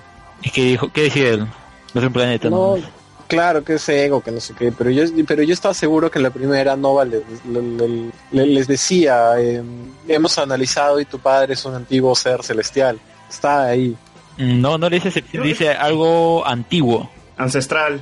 No, le dice celestial, estoy seguro. ¿Por qué creen que, que yo sabía que iba a ser un celestial? ¿De loco? Eh, yo me he visto la película esos días, eh, lo tengo fresco. Le dice, yo también lo he visto hace poco. Le dice. Oye, Pero, pero, pero Nowhere no era el esqueleto celestial. Claro. También. Ya pues. Es que, o sea, Entonces- en el MCU celestial es cualquier ser con poderes de ese nivel. Ah, no, pero Ego en los cómics no es un celestial, es más bien Claro, en los cómics un no. planeta creado así. Claro, es un planeta viviente y ya, ¿no? Pero, pero, o sea, acá en el MCU cualquier ser con ese tipo de poder y todo es un celestial. Por eso es que todavía cuando le dice soy un celestial y, y Chris Pratt le dice un dios, le dice sí, pero con D chiquita, ¿no? Entonces, con D minúscula. Dice, cuando quiero ser humilde como Drax. Ajá. Entonces, eh, y, y dice celestial. Yo estoy seguro que le dicen cuando se, se muestra lo del ADN, que le dicen celestial. Porque si no, yo de dónde sabría o habría adivinado que era un celestial. O que lo iban a llamar celestial. Claro. Bueno, bueno, habrá que revisar esa parte. Oye, Sí. pero el tercer acto de Guardianes de la Galaxia 1, ¿te gusta más que el tercer acto de Guardianes de la Galaxia 2? ¿O te gusta? ¿O, o cómo es? Mm, no, no estoy seguro si todo el tercer acto, ¿no? Tiene cositas cada uno. Pero, no, creo que me gusta más el tercero de, de Guardianes 1. ¿Y por qué? Porque en el tercero vemos todavía el cierre y el desarrollo de varias tramas, ¿no? En la 1 y de varias cos- cosas interesantes. En cambio, en este, una pelea muy, muy larga y de ahí recién se ve ya al final el cierre de lo de, de, lo de Yondu. Que es un cierre épico. Porque, Claro, claro, como, como lo mencionas, acá ahora te intento recordar qué es lo que ocurre en el tercer acto y lo único que se me viene a la mente es un montón de explosiones y de naves chocando. Claro, pero no hay un cierre propósito- argumental tal cual, salvo lo, con lo de Yondu. Eh, está muy bien manejado y todo, pero no es pues como ver a Rocket dirigiendo a las otras naves, por ejemplo, o ver a Groot. Claro, eso fue eh, muy paja. Porque los, los, los de Sanda, los Nova los apoyen, no lleguen en ese momento. O ver a Groot con peleando junto con los otros, ¿no? Claro, claro. Este, ¿qué más iba a decir? Eh, En este momento se bajan a la nave de Peter y tenemos esta escena de Mary Poppins. pues. Claro. Y también le dice, ¿Mary Poppins es cool? Sí, es cool. Y dice, soy Mary Poppins. Lo curioso es que se justo... había agarrado de su flecha, ¿no? Sí. Lo curioso es que Peter justo, o sea, le dice, le dice como burlándose. Y cuando John le pregunta, ¿y Mary Poppins, y Mary Poppins es cool? ¿Es, es chévere? Em, Peter como que lo piensa y dice, bueno, sí, no, sí es chévere. Ya, y en esta parte creo que ya los acorrala Ego, ¿no? A, a- a cada uno intenta, como cada uno intenta escapar e igual los atrapa, ¿no? A, a Drax como, le- le- como si fuera de arenas movedizas, creo que lo, lo empieza a tragar. Igual a Gamora, a Rocket. Y Doe le dice a... A Groot lo aprieta, me dio pena. es muy chiquito. Sí, pues, sí. Y justo cuando a John Doe lo están apretando también le dice a, a, a Peter que él no para mover su flecha él no usa su cerebro, sino que usa su corazón. Y acá vemos momentos bastante feelings de Peter Quill con su madre. Flashback, ¿no? Sí, tenemos algunos flashbacks. Varios flashbacks. Y, Y em- John Doe- y John Doe empieza- enseñándole a Peter. Y John enseñándole a disparar, ¿no? Ahora que lo Sí, a disparar. Y ahora, y ya, y eso fue lo, el detonante y la forma, don- la forma que Peter se motiva para sacar fuerzas y mechar contra, contra Ego. A mí, a mí me da risa porque si el primero lo, lo, lo, lo vencen al enemigo con el poder de la amistad, aquí lo vencen tipo Digimon con la fuerza El de su poder. corazón, sí. Poder del corazón. Ajá. Su, su emblema. Claro, li- su emblema. literal, tipo es, literal es como el final de Digimon, de Digimon Timeless. No, perdón, de Digimon Adventure. Pero no lo vencen con la Los bomba. emblemas, no, podemos- no tenemos emblemas ni tenemos este Digivice, ¿no? Pero tenemos todos los emblemas de los Digivice en nuestros Claro, corazones. ya se fue toda la mierda, pero todavía tenemos, la respuesta está en nuestros corazones, igualito acá. Ya se fue toda la mierda, pero la respuesta está en tu corazón, hijo.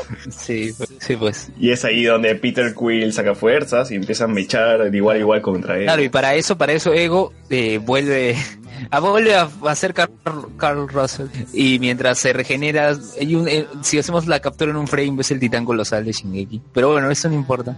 Se regenera. Sí, cierto, que- creo que lo dije en el cine. Yo, yo te lo comenté, yo lo comenté en, eh, en el grupo cuando dije por qué no spoilearon lo de Pac-Man. Este, y justamente después de eso. Ah, eso sí me pareció hasta los este, huevos, ¿eh? No, y alguien comentó, alguien comentó que el Pac-Man de Guardianes de la Galaxia es mejor que el Pac-Man de Pixel. Claro, de Adam Sandler. Oye, pero ¿por qué no te gustó el Pac-Man? O sea, a mí me gusta que sea anticlimático. ¿Por qué eso? ¿Por qué es anticlimático? O sea, si a ti lo de David Hasselhoff te jodió porque estabas en un momento Claro, es, importante. es inconsistente lo que está diciendo, sea, no, no, no, no. Es que el Pac-Man, es que el Pac-Man me parece divertido, no, es que no era un momento tenso tampoco ese, ese show. Es que ya mira, No yo a David, a David Hasselhoff no lo sentí como una broma. Yo lo sentí al contrario, como algo duro, como el tipo restregándole en la cara la falta de un padre.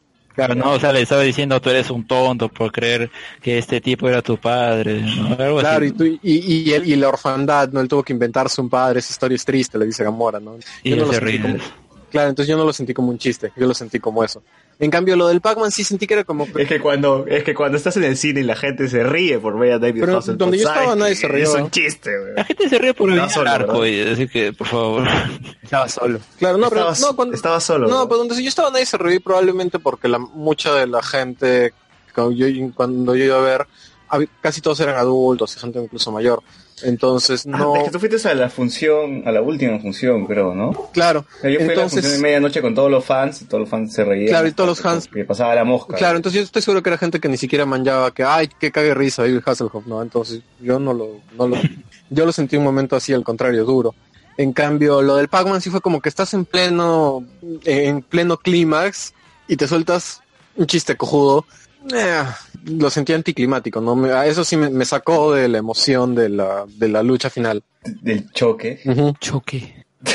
Pero yo ni siquiera lo vi como chiste. Lo vi como, oh, man, ya, Pac-Man, qué chévere, nada más. Ni siquiera me reí, creo. Eso Pero- fue. Peter ya lo había dicho antes, ¿no? Yo quiero hacer con mi poder un Pac-Man, un no sé qué cosa más dijo. Entonces, él lo hizo. Claro, no, y tiene lógica también porque se supone que como él estaba luchando con el poder de su corazón y el corazón le, re- y, y no maneja bien eso, el corazón le remite a la infancia, ¿no? Entonces por eso usa el Pac-Man. Claro. Pero, o Claro, sea, tiene a ver, lógica, yo no Sergio Sáenz no tenga dice- sentido, pero lo sentí anticlimático. Claro, a ver, Sergio Sáez dice, el momento Pac-Man lo fue todo. Y es curioso porque yo lo comenté. o We sea, are Pac-Man. no, lo que ocurre con el Pac-Man es que yo escuchaba eh, los podcasts que hablaban de spoilers y todo de la película, veía los comentarios y nadie había mencionado lo de Pac-Man. Nadie. Eso, y entonces como nadie lo había mencionado, Pero- yo ya había visto no todos los spoilers. Llego, a la, pues. llego a la película, ya. Pero, pero ocurre, llego a ver la película y fue el único momento que me sorprendió por una razón muy sencilla, nadie lo spoileó. Bueno, es que nadie comenta con spoilers, pues. Nosotros sí. Nadie.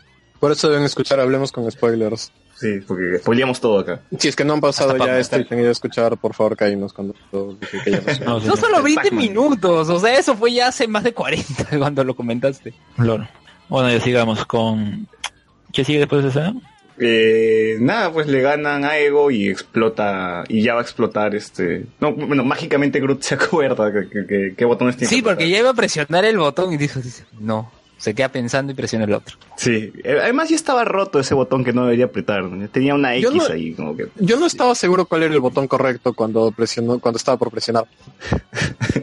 Este, tu nivel es igual, de tensión es igual que el de Baby Groot. ¿no? Claro, sí, mi nivel de tensión, cuando estaba por presionar era, puta, o sea, me acordaba de las palancas y en eso, ya, está presionando el correcto, o era el incorrecto.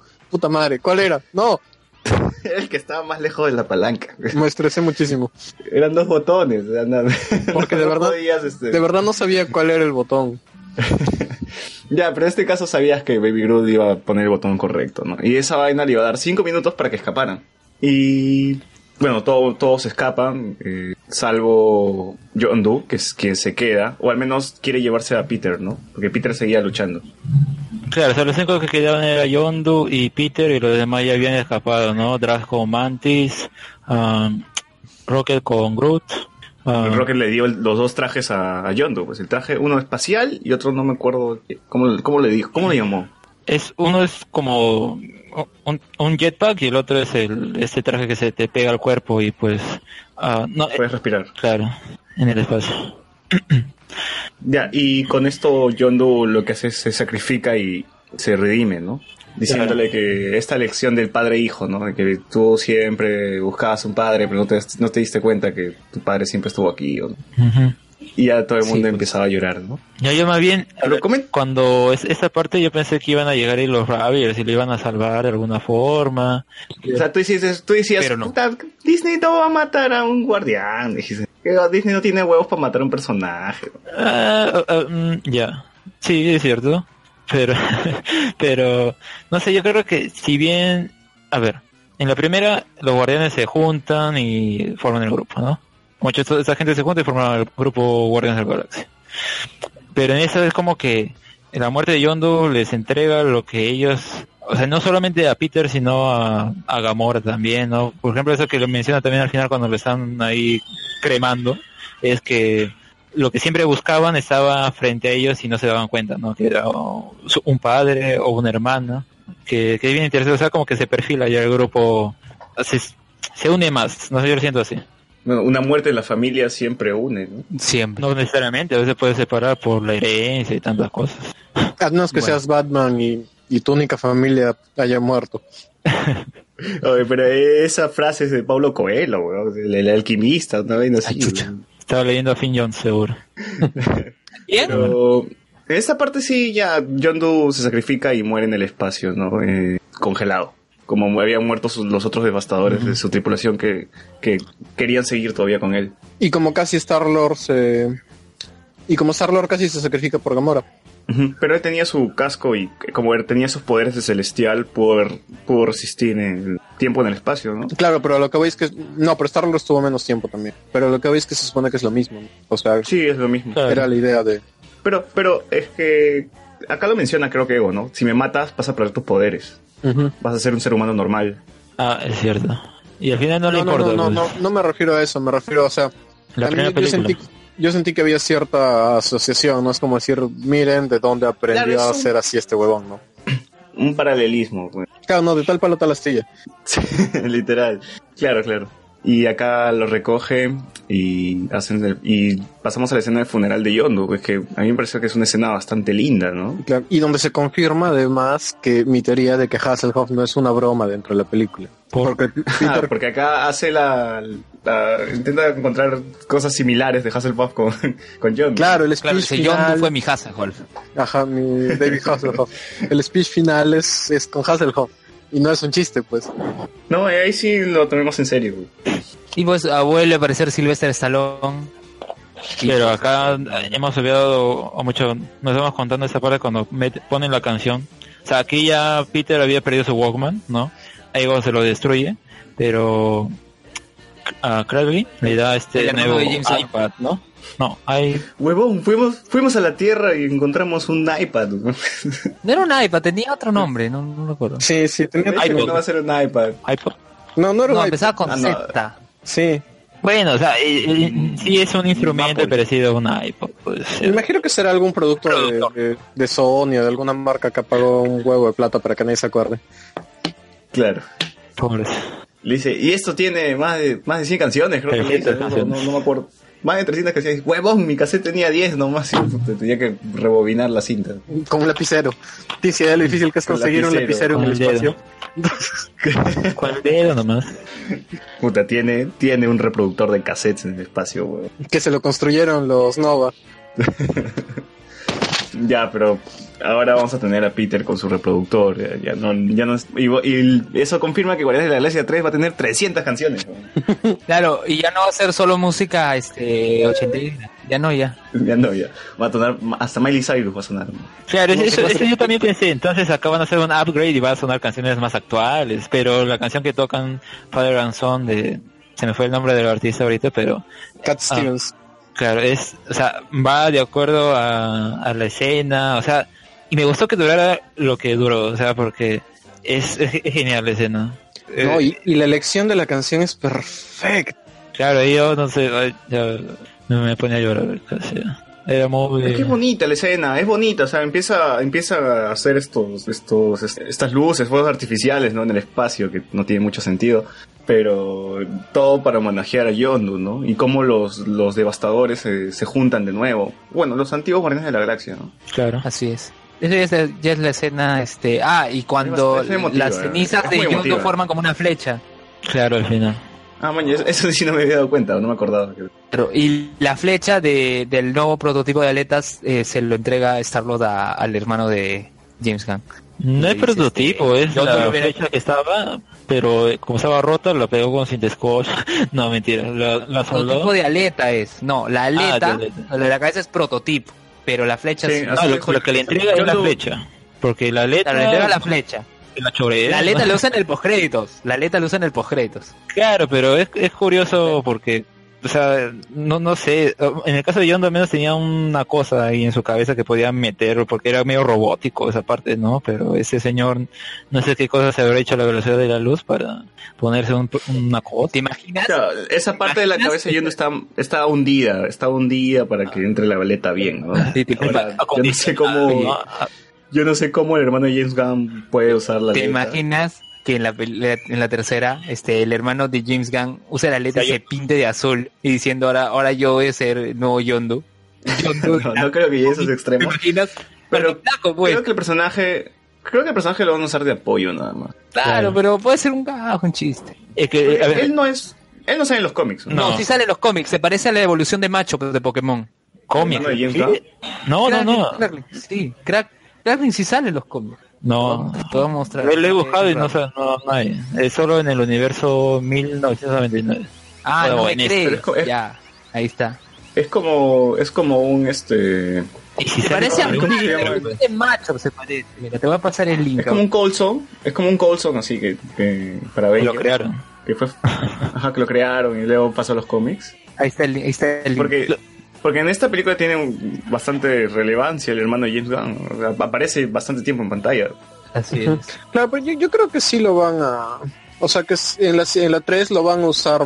O sea, no va a ser solo como que un, un comic relief y ya. Fácil, fácil se convierte en... Yo creo que va- es parte El del grupo. ¿no? O sea, que el grupo ha adquirido dos nuevos miembros. Mm, bueno, como apoyo diría, no sé si como miembro, como tal. Yo creo O sea, que él sí. sigue siendo un devastador. Es que él sigue siendo un devastador, creo. Y, Pero le dice capitán él a se-.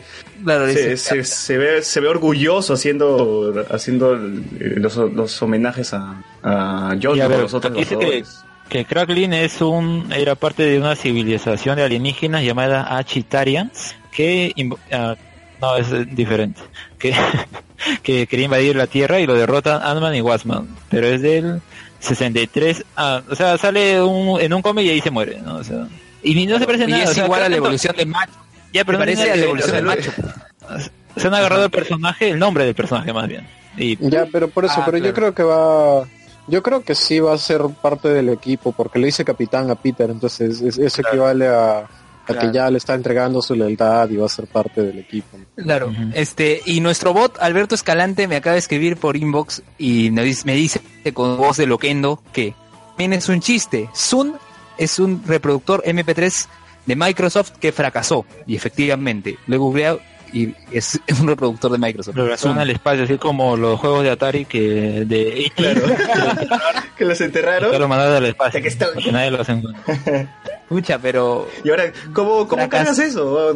¿De dónde encuentras enchufes para cargar eso? no? Yo creo que el cargador son? de- corriente, no sé. No, no es- por si acaso no crea, no, no, los que escuchan no crean que nos estamos poniendo exquisitos con la película. No, nada, estamos intentando como que burlarlos y comentar de forma divertida la película, nada más. Claro, porque el, el Walkman se supone que usa pilas, ¿no? Ajá. ¿Y dónde conseguía Star Lord Pillars? Tendría, pues no. conseguía energía. Ajá. Es más, O- nunca o se esas baterías. Esa, ¿Esas baterías de Yesha para qué sirven? Nunca lo mencionan, ¿no? ¿Qué batería? Las que robó, La que robaron. Rocket, pues. Para explotar yo creo, planetas. a ver, yo creo que tal vez ah, cuando Peter tenía su Walkman, tal vez él lo cargaba con su poder, pero no se da cuenta, no sé. Pero bueno, ahora que no tiene su poder, ¿con qué lo cargará? Pues con un mago lo hizo. Doctor Strange lo hizo. Se supone que Peter tenía luz, pues, pero no electricidad, weón. Eh, Pero se supone Eh, también que una parte de ese poder cae dentro de Peter, ¿no?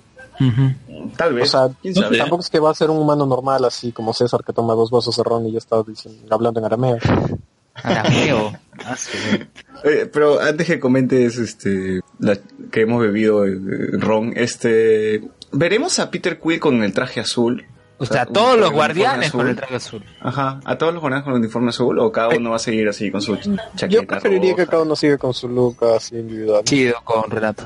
Pero en la primera vemos ahí todos con su traje, pues, y con su símbolo ahí de los, de los Guardians. O sea, claro, acá no le A están no, me gustaría verlos al menos una vez, creo, con, con sus trajes, todos uniformados. Pero ya estaban uniformados, pues más bien sería que vuelvan a estar uniformados, ¿no? Porque acá como que van a distintas ropas. No, es que con, con el, con el casco también que usa eh, en los cómics Peter Quill, ¿ves? porque es diferente al casco que se ve en, en la película. Sí, pero en los cómics también ya lo han cambiado al casco normal que se usan en la película. O sea, como que... mm. Puede ser un guiño. Claro, además ¿quién sigue la, sigue la plata que han gastado en hacer ese casco? Puede ser un guiño, pero no han, sé han si sacado lo- de retiro, han sacado del retiro al huevón que diseñó el casco de Darth Vader.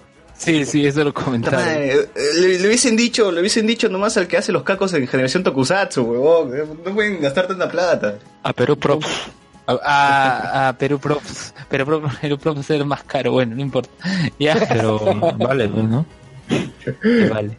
Este, Y en las escenas este, créditos. Cinco escenas post créditos. Espera luego, o sea, Perú Props era más caro que sacar del retiro al huevón que hizo el casco de Darth Vader. No, era, no, a la par.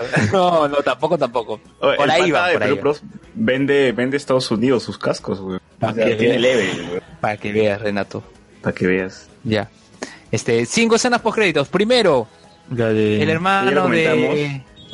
Ah, De James Gunn, Tiene nombre. la y- hiriendo a, a Drax. Sí. La segunda... Pero si esa flecha mata, si esa flecha mata, ¿cómo es posible que hiera a Drax? Debió matarlo, ¿no? Yo creo que tal vez cuando no la controla bien, pues solo se le incrusta. Porque, claro, si no lo atravesaba por completo a Drax. Sí, ¿Y cuál es la siguiente escena? ¿La de Groot masturbándose? creo No. que sí. Este, no, a- Ayesha. No, ¿Estás no, seguro que esa es la segunda escena post crédito? no, es la de los guardianes originales.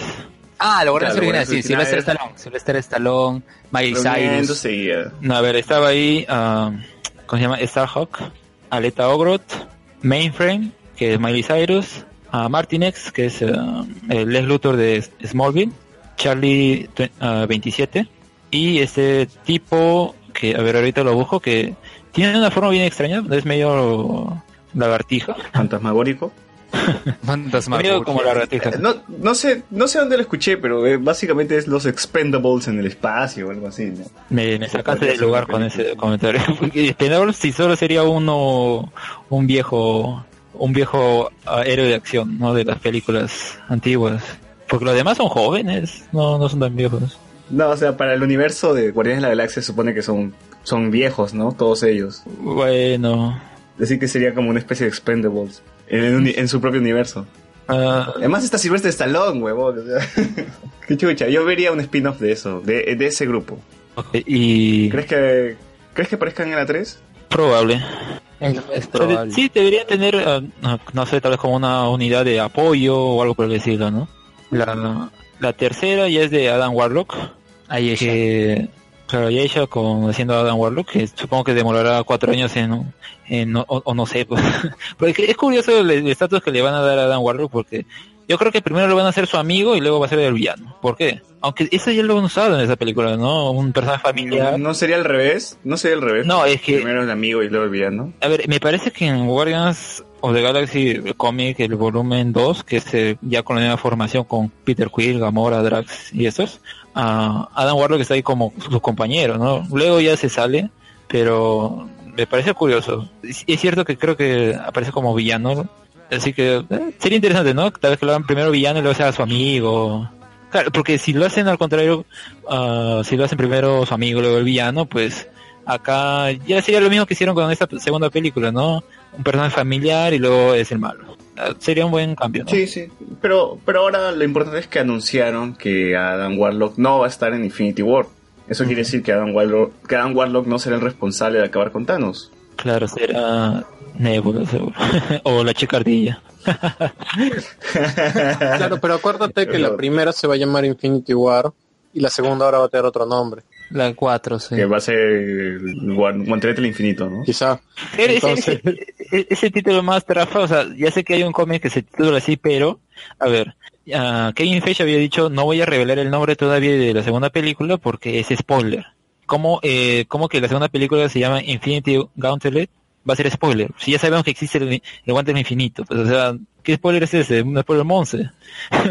no sé, no, Carajo, que, que se llame parte 1 y parte 2, no me jodan. Ya- ya- Es más, así, no se, así se preocupan menos por el título. Claro, no, pues, pero así se iba a llamar, pero ¿no te acuerdas que hace poco le cambiaron el nombre? Sí, pues por eso. Justo no cuando, hubo, to- necesario cuando hubo toda esta arena por porque Civil War no era Ah, Civil War. se va a decir War, ajá. Que te apuesto que la arena va a ser la misma con Thor Ragnarok, ¿ah?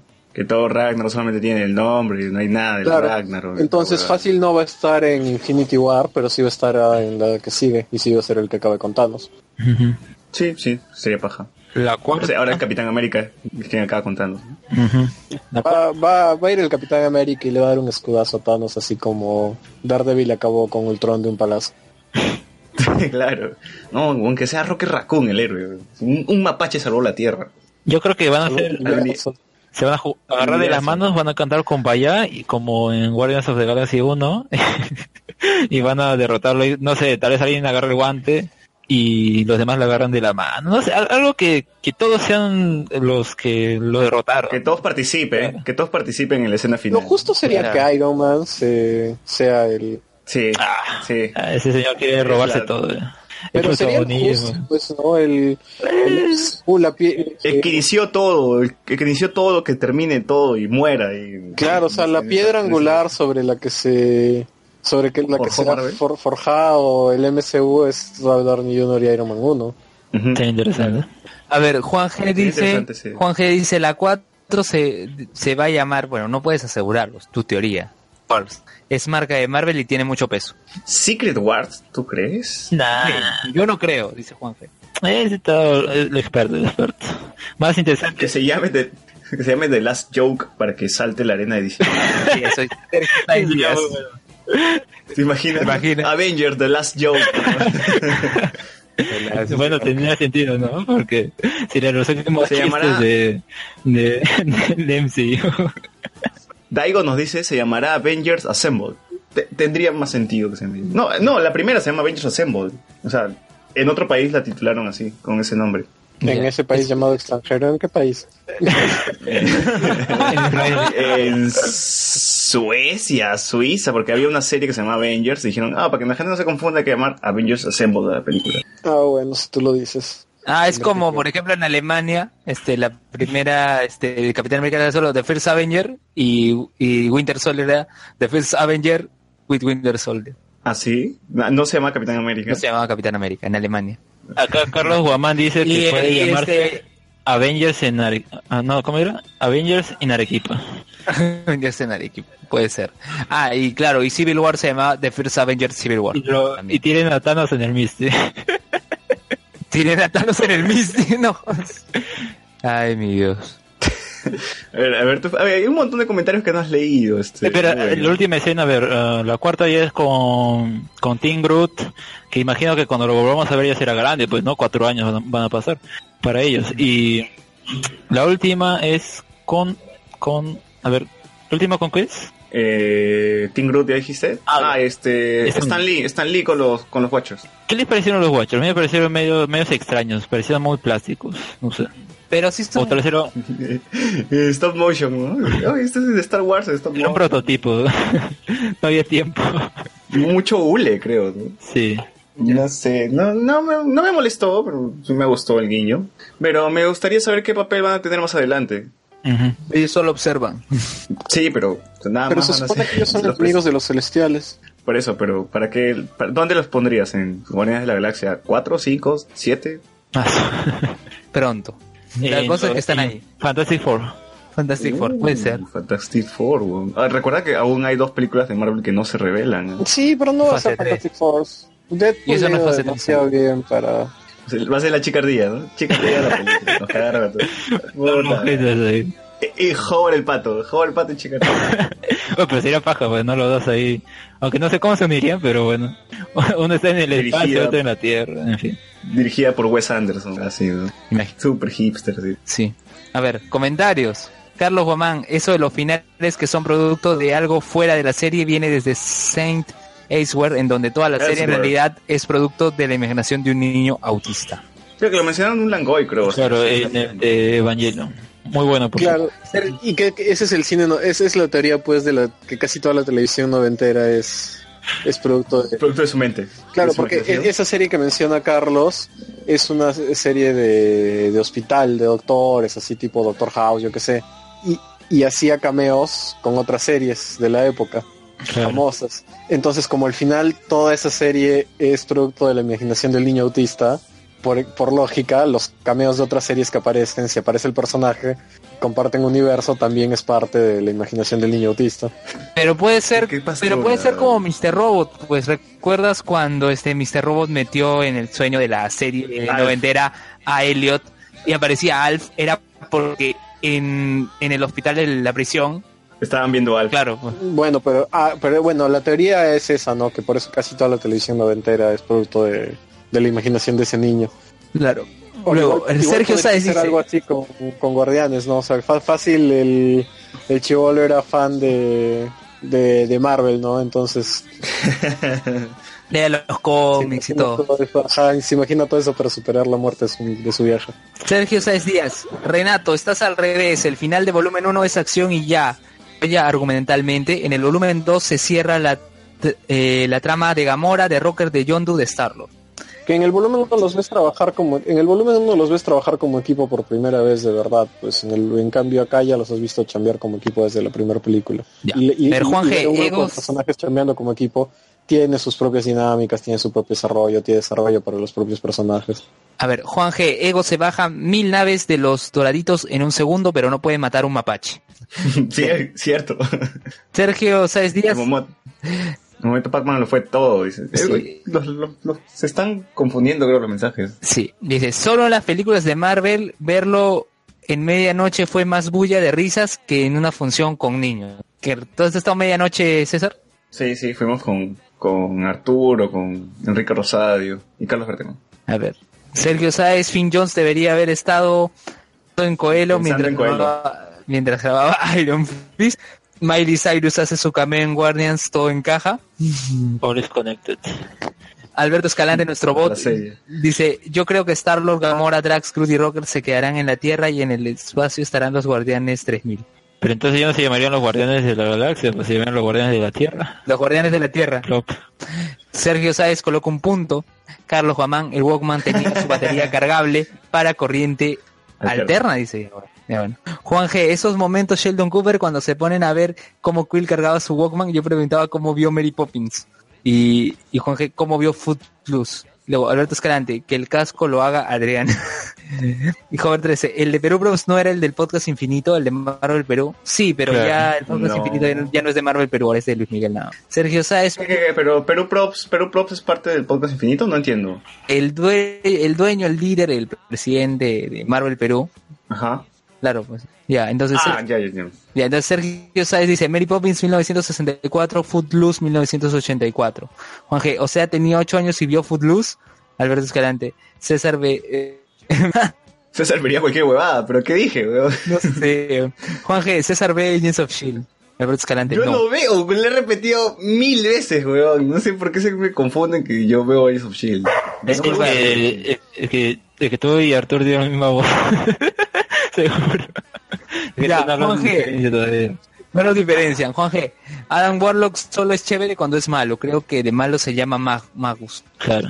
Luego, Alberto Escalante de Wantelet. Oh, Eh, ya respecto a los nombres. Sí, luego, a ver, Juan G, en el cómic todos los eventos donde Thanos está, él nunca pierde. Siempre gana, luego reflexiona y se da cuenta. En la, la batalla de No, los dice dioses. que se llame. Tipo- No, no, que hay uno que dice que, que se llame Avengers, este, Crisis del Infinito. ¿no? La Infinite Crisis. En No. Arequipa, pone Carlos. En Arequipa. No, pero digo eso de Juan G que dice que al final Thanos, o sea, nunca siempre gana, pero luego reflexiona y se da cuenta. A la batalla de los dioses cuando Bill se está peleando con Goku y al final, GG, pues al final no pasó nada. Luego, Mejor que en este Fantastic Four, dice, no me imagino a Doom siendo derrotado por la chica ardilla. Puta, eso pasó en un cómic nada más, Sí. no jodas. dice Sergio Sáez, Fantasy Four en Marvel no va a suceder, no abran esa herida. A su madre. Ah, sí, duele, pero ¿qué, no, qué, qué más? Yo, ¿Qué yo más digo que si, digamos, en alguna tierra, un universo alterno, mejor dicho, ah, Marvel adquirió a los Fantastic Four, ojalá haya sido con, con los hijos ya crecidos, pues, ¿no? O sea, ya con sus hijos, ya formada la familia, pues, o sea, y la única explicación, mira, que yo le doy que si metieran a, a los Fantastic Four en el MCU sería que ellos estaban en sus viajes espaciales. Y por eso no sabían qué pasaba en la Tierra ni nada. Pues. Sería la única explicación lógica, ¿eh? porque otra, pues, Claro. no hay. Y, y si te pones a pensar así, en los X-Men, ¿tendría una explicación meter a los X-Men ahí? No, no. Mm, no. no. Eh, Ya, ya no, ya entraría, ¿no? En realidad sí, porque los X-Men en los cómics, sus eventos son bien aparte de los Avengers. O sea, hay partes, por ejemplo, Civil War, House of M, um, Secret Empire, House ¿no? of M y las- demás. Pero al final, Ahora- los eventos ah, grandes de los X-Men sí son aparte de, de ellos, ¿no?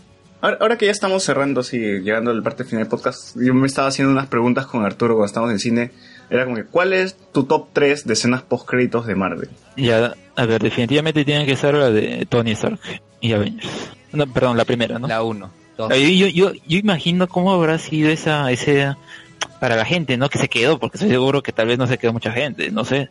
No, te puesto, mira, yo justo estábamos comentando con Arturo era como que, no, pero igual, esa, no, no sabías que había después del de, post-créditos, ¿no? No sabías que había una escena extra. Claro, y estoy seguro que la Eso gente te que se diste quedó cuenta ahí, después. y no sé, eyaculó mil veces, o sí, No, dejaron. A ver, para mí la favor- mi favorita es la segunda, la de la del Hulk de Norton, porque tú, tú, o sea, Ah, llega Tony. claro, porque Llega Tony. Claro, porque cuando tú ves a, a Nick Fury hablarle a, a, a Tony del, de la iniciativa Avengers y todo, dices, sí, bueno, pero quizá lo van a meter como parte de una segunda película, ¿no? O, o ya, pero o sea, no, no has visto nada concreto. En cambio, ahí por primera vez ves hacer crossover al protagonista de una película de superhéroes aparecer en otra. Claro. Aunque sea un "Huevón, segundo". el hype es real. El hype es real. Claro, claro, o sea, esto está Palpable. pasando y va a pasar, está, ahí está, y Hulk y, o sea, ahí, o sea, ahí que todavía no había tanta información y tantas cosas, o sea, podías pensar incluso que iba a haber un Hulk versus Iron Man antes de Avengers, Sí, ¿sabes? eso fue lo, lo primero que se me vino a la cabeza, era como, va a haber un Hulk vs Iron Man. Qué chévere. que ya nada era, más. que- o sea, que ya era de puta madre, entonces, Y bueno, sí No, hubo. eh, En ese momento no había, en ese momento no había visto Iron Man todavía, había visto Hulk nada Ah, no, yo sí había Iron Man lo visto vi ya Iron Man. todavía. Entonces tú te quedas, o sea, tú piensas que, puta, ahí ya se, se vuelve concreto el hecho de que, de que un MCU como tal es real y es posible, ¿no? Porque que aparezca Nick Fury es como que, ah, bueno, no, fácil hacen un Iron Man 2 y, y va a estar Nick Fury ahí. Bien por ahí. Pero entonces, ¿por qué me- Y es más, para más, para más neófito sería, ah, mira, un negro con parches, qué chévere. Eh, no sé, yo creo que, lo- a ver, 2008... Pero es que el más neófito, digo, por eso digo, el más neófito eh, sería, hasta estaría indiferente por eso. En cambio, cuando ves a Tony Stark entrando al bar, es otra o sea, cosa. está apareciendo el protagonista de una película de superhéroes en otra. Era algo que no había pasado jamás y que parecía imposible. Ujú. Ya, la ¿Y segunda... ¿Cuál, cuál sería tu otra, tu otra escena? No, se- no se me ocurre. no, no, no las tengo La de- gra- tan grabadas. ¿Sí? A ver, la de No, Winter yo, yo sí la Soldier- tengo, yo, claro, la de justamente eso, yo decía, la, ma- la que más me parece de puta madre hasta ahora es esa de Winter Soldier con, este, con, con ¿cómo se llama? El enemigo, el de Hydra, que se me está olvidando su nombre ahorita. Von Stroker. Baron Von Strucker con el cetro Ah. de Loki y t- que tiene encerrado a Quicksilver y a Wanda. Y yo dije, ¿qué mierda es esto? Es el cliffhanger perfecto para una película de Avengers. Claro que la película y lo primero y lo perfecta. primero que te dices ellos son mutantes qué hacen ahí No, no mutantes. Eh, no pueden usar la No, a palabra. ver, a ver, a ver. mutante. Son mila- milagros. A ver, no, Milagros, no, no milagros. sé qué milagros. eh, chicos, chicos, no sé qué tanto hype tuve a ver esa escena, pero cuando se estrenó la primera Avengers, recuerdo que Marvel Perú justamente en un Otaku Fest había, siempre hace sus charlas, habían hablado sobre la película y sobre que se rumoreaba que para la segunda iba a estar ah, Quicksilver y a Scarlet Witch porque la primera formación fue con ellos en los cómics y justo mostraron ahí ah, páginas bueno de eso en, en el, el PowerPoint pero o sea como que ahí ya tenía una idea pues y después ya creo que en los días previos no de, de Age of Ultron no perdón de Winter Soldier se ya se estaba revelando eso me parece Ya, pero eso, Es que eso como es Winter más Soldier- algo por lo guapa que es Elizabeth Olsen. En realidad a mí no me hypeó mucho.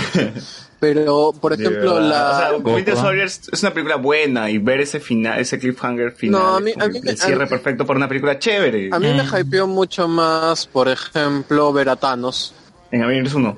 el señor morado en la escena post. Te juro que esa escena no me hypeó mucho porque yo cuando yo cuando vi Avengers por primera vez lo vi en 3D y recuerdo que ese final se veía muy oscuro y no reconocía el personaje. Y dije, ¿Qué mierda es? ¿Es Heimdall? Yo dije, ¿es Heimdall? No, no, que ya después, días después lo vi, lo, lo volví a ver y ya me di cuenta que era Thanos. Ah, no, a mí sí me pareció puta madre. Eh, creo Sí, que básicamente de las de la primera fase, ¿no? También el, cuando ves el mazo de Thor es paja. Eh, al final de Iron Man 2, creo, ¿no? Es lo único chévere de Iron No, Man. a mí Iron Man 2 me gusta mucho, mucho. ¿Sí? A mí no es mi favorita, pero igual, sí, decente, es decente. No Ah, me por parece la mierda que todos dicen. a mí tampoco no sé yo creo que o sea eh, Yo, yo lo digo que es decente, nada más. No, no, no le digo que es una mierda, pero digo que es una película decente. Yo siento que está bien. El tercer acto tiene sus problemitas, pero en general la siento bastante bien. Lo que pasa es que los fans querían pues ver a Tony Stark siendo alcohólico y todo el rollo de los cómics. Pero, pero ya sabemos que la mayoría de fans no ven la película que tienen enfrente por estar bien pensando en la película que les hubiera gustado ver. Entonces, Yo lo he visto tanto en cable que ya como que ya lo mimetizo y me parece, ah, normal, pues, ¿no? No me parece como ni la gran cosa ni tampoco la peor cagada, ¿no? Sí, sí. no, a mí sí me vacila. Además está es la, la- además, además está la inclusión de, de la vida negra, eh, el mismo Colson, Fury. O sea, tiene cosas bien bajas la película, el descubrimiento de Tony Stark, del nuevo elemento y todo eso. O sea, la película es chévere. Ahora, ahora que me acuerdo, este, al final de Capitán América 1, eh, en el cine cerró con el tráiler de Avengers. Ah, claro. O sea, su escena postcrédito, su escena postcrédito fue el tráiler de Avengers. Me acuerdo que el cine explotó. Creo que Nick Fury ahí estaba la- cargando una cosa, ¿no? Un arma, una bazooka, no sé, puta. Imagínate Nick Fury con su bazooka y qué escena más épica. No sé. No, veías las escenas de, de Avengers, o sea, donde, están ya en, en el Helicarrier, están hablando y era todo un tráiler y todo el mundo aplaudió en el cine de tanta emoción. Bueno, no, no sé qué tanto confiar de la gente del cine que aplaude, ¿no? Porque cuando vi eh, Avenida Largo la gente aplaudió por la película. ¡Qué mierda! con Calichín también o no. Ah, no, esa mierda no ve. Aquí, mira, aquí dice Sergio Sáenz Díaz, dice, Iron Man 2 es decente, a dos puntos, lo dice el que aprobó Passengers. Chucha. Bueno el momento en que Chris Pratt sale de, de, de la nave ahí en Passenger, bueno, utiliza un traje todo anchado, así algo, algo así similar a lo de Drax eh, en la película. Pero de ahí, no sé, ¿no? A ver, a ver. Dice, Dice, Passengers es Titanic en el espacio. Solo quiero decir para los que me por, por haberme gustado Passengers. Passengers, yo no le pido mucho al cine, como verán, ¿no? Entonces, imagínense lo mala que Ah. estuvo para no haberme gustado. Puta madre, weón. Te sigue disparando en el pie, weón. ¿Qué? Sí, es verdad. Ya. No, no, no, pero no, no, yo no puedo decir nada de Cubo porque hasta ahora no la veo. Cubo es mala, weón, es mala, mala. Fuera. No la veo, no, no la veo. Pero en la Tierra 000 Disney, Fox y Sony trabajan juntos en el MCU. Dini está a cargo del DCEU y Alan García está preso. Debería existir esa Tierra, weón. Debe existir. O sea, en- hay un- varios universos paralelos. Claro. O sea, Y por cada decisión, por cada decisión hay un universo paralelo, así que eh, imagínense cuántos hay. El top 3 de Sergio es. No, tiene- no tiene orden, dice, pero de post crédito, supongo, ¿no? Winter Soldier, Civil War y Guardianes de la Galaxia unos. Bueno, me imagino que son de películas de Marvel que le gustan, ¿no? Bueno, no sé. Eh, también dice: pasó en las pelas de Hall antiguas con Daredevil y Thor. Daredevil y Thor se juntaron. Sí, sí, sí, hay en las antiguas, pues, ¿no? Cuando era, Daredevil con Hulk. Daredevil con Hulk. claro, con la Y Thor, No. Thor estaba ahí de abogado. Thor también, ¿no? Thor, digo, Thor, perdón, también, Daredevil. Thor también aparece. Maña. Y ahí sí era así, como que un vikingo. Le dije, hype, weón. El MCU antes de ser el MCU. La de Wanda y Pietro sí hypeó, porque en el cómic su única gracia es que son hijos de Magneto. Eh, luego acá se pelean por la formación de Avengers. Y Juan G dice, rompí 20 cómics de Condorito porque ya no me quedan de Marvel. Al oír que Scarlet Witch y Quicksilver son de la primera formación. Pero Alexander se defiende diciendo que es parte de la charla de Marvel Perú. Ya no recuerdo mucho qué dijeron, pero o tal vez habrá sido una de las primeras, la segunda, no sé, o sea, lo recalcaban porque en ese momento había rumores que iban a aparecer en la segunda y bueno, sí terminaron apareciendo en la segunda de Avengers. Igual, consejo. Oyentes, no confíen en nada de lo que dice Alex. Ni Renato, ¿no? Porque ya Carlos- dijo que él se conformó con cualquier cosa. Carlos Guamán dice, es mierda, Iron Man 3 es mejor. Eh, No, Sergio le dice, Iron Man 2 es decente. Lo dice, ah, ya se lo leí. ¿Sabes cuál es el problema de Iron Man Pasen 3? ya- Es redundante con Avengers 2. O sea, ese es el problema. Vino Aven- Avengers 2 y puede ser mala, pero igual es redundante con lo de Iron Man. O sea, mensaje que te quiere dar. Ya, bueno, este, re- ¿recomendaciones? A ver, espérate, espérate. Falta, Sergio Sáez dice, ese comentario solo se merece el Pac-Man de Star-Lord. Y Juan G, se ponen a discutir por Passengers y así queremos ir al Mundial. Como si nosotros jugáramos, ¿no? El, el Pac-Man de, de, de, de Star Wars es grandote. De Pixels mejor. Claro, a ver, el Super puntaje, Pac-Man, ¿no? puntaje de cada uno a la película. ¿Cuánto le Ya, vamos a apuntar, vamos a puntearla. ya. A Gamora. Ya. 8 de 10, 8 de 10. A Gamora le pones 8 10. No, No, la no, película. A Gamora le pongo 10 de 10. Ya, ya. Renato, Mm, so- 9. No, 8.5. 9. 8.5. 8.5, 8. Sí, es de mis favoritos de Marvel. ¿no? Ya. Este, Alexander Peña. 4 de 5, o sea, 8. Pues 8 de 10. ¿Por qué sobre 5? Estamos sobre 10. Es que es más fácil Yo dije cortar cuatro de de... Es diferente. Es que Cuando dijo 4 dije, ¿qué? ¿Tan mala? 4 de Claro, no, 5 Lo que pasa es que él quiere ser único y él quiere ser único y detergente como, como Harley Quinn. Como Paola, como Paola. como Pablo del Castillo. Tú No, luego. pero, Pa- pero Paola puede hacer lo que ella quiera hacer. Sí, sí, con esa miradita le, le perdono los ojos tapados. Paola dijo que Power Rangers es buena. No importa, le perdono todo. Ahí así. Con ella veo Passengers todos los días, si quieres. Bueno, ya. Lo corriendo no. 8, 8. Yo también dije 8. Bueno, a ver, recomendaciones. A ver, sigan viendo el MCU, lo que está sucediendo. ¿Qué más? ¿Qué más, Luen? Nada más, no, nada más, no tienes más, más que A recomendar. ver, algo que han visto en la semana, algo, no sé. César. Tú, Alex. A ver, Yo. hay una serie que se ha estrenado en Na- Na- National Geographic, Nagio, que es este Genius, que habla sobre... Es una serie antológica sobre genios, o sea, genios de la historia, en este caso de Albert Einstein. El primero va a ser sobre... Bonito, entonces. Bonito, de todas maneras. Y, y sí, es interesante, ¿eh? Un poco así para saber la historia de Albert Einstein, ¿no? Como, como si no hiciera falta, pero yo creo que, que Jeffrey Rush, que es el actor que interpreta a Albert Einstein, el recordado para algunos, para otros no, el Capitán Barbosa de, de Piratas del Caribe, es quien lo interpreta. Verdad, en el tráiler, eh, por lo menos cuando yo fui a ver, salió el tráiler de Piratas del Caribe.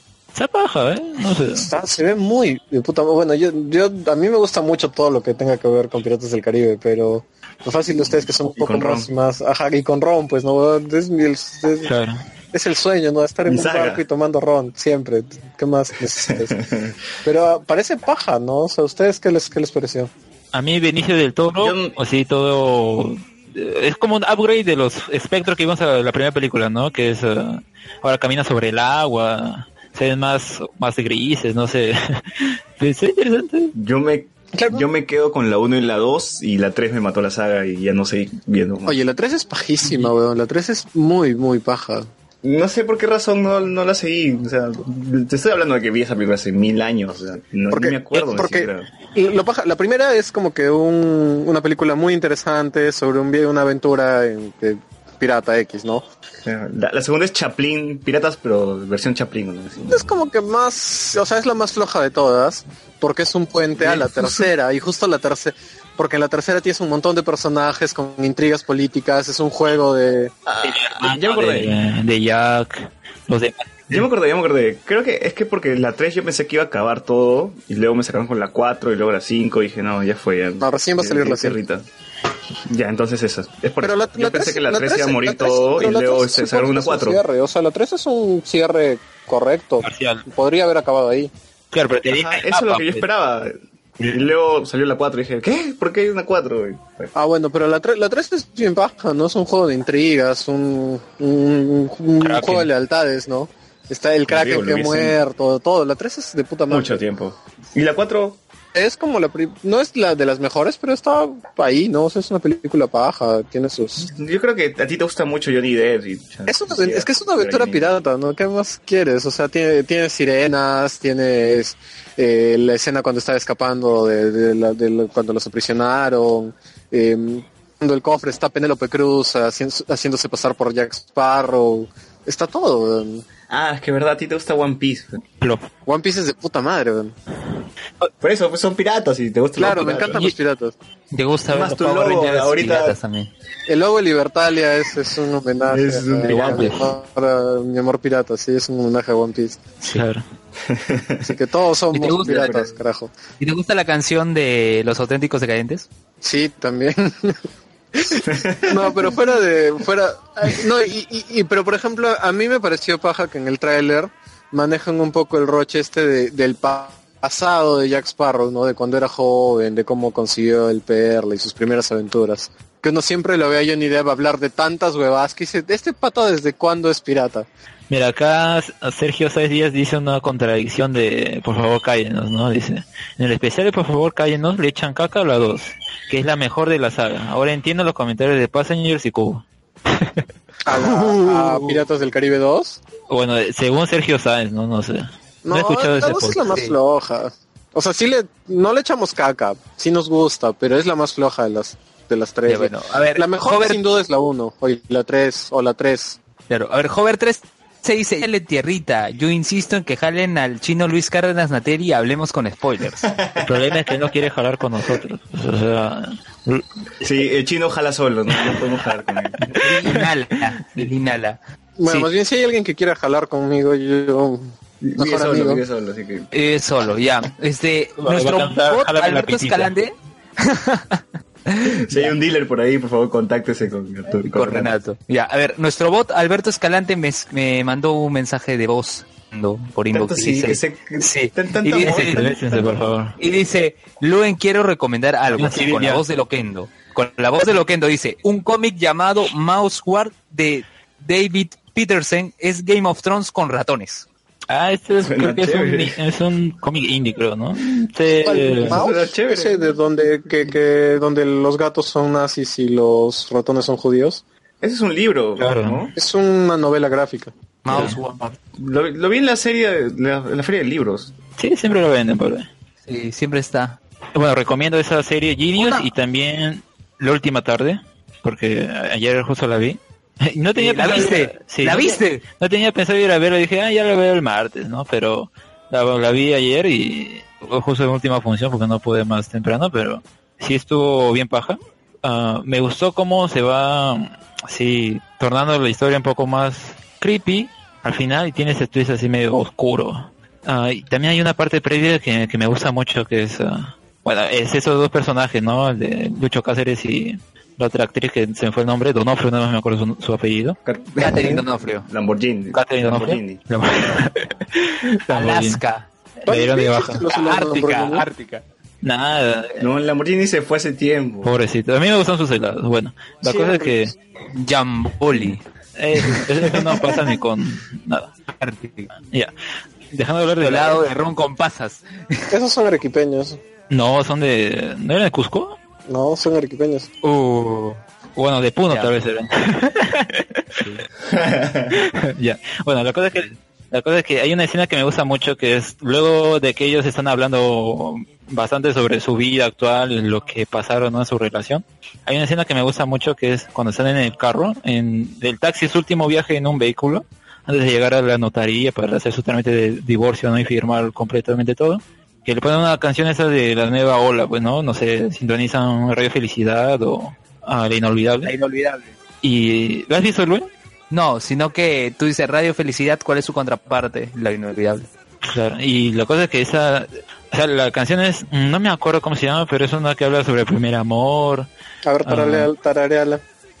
esa, Cántala. ¿cómo se llamaba?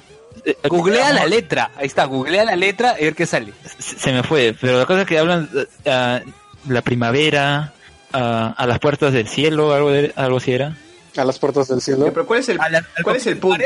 Ya, el, el punto es que esa escena, a mí no sé por qué, cuando la vi, se me hizo un nudo en la garganta, porque yo creo que este, esta canción, o sea, obviamente la ponen ah, en referencia a su amor, ¿no? De esos dos protagonistas, y no sé, se me hizo un nudo en la garganta pensando que tal vez ellos dos en algún momento se amaron de verdad, y... Agárrate la la la. Oye, que de verdad, no no, no sé, creo que hubiera sido tal vez el único que me ponía a llorar en la película, porque si bien la sala estaba como más o menos llenita, ah, Lloraste. no, no lloré, o sea, casi se, casi se, casi me quiebro, por eso digo, se me hace el nudo en la garganta por esa escena, Ah, pero luego ya torna un, un mucho, ya luego toma un giro así oscuro, ¿no? Yo dije, acá Lucho casi saca una pistola y la mata, o La mata. Donofrio agarra un vidrio y se lo clava, o ese le sí, viola.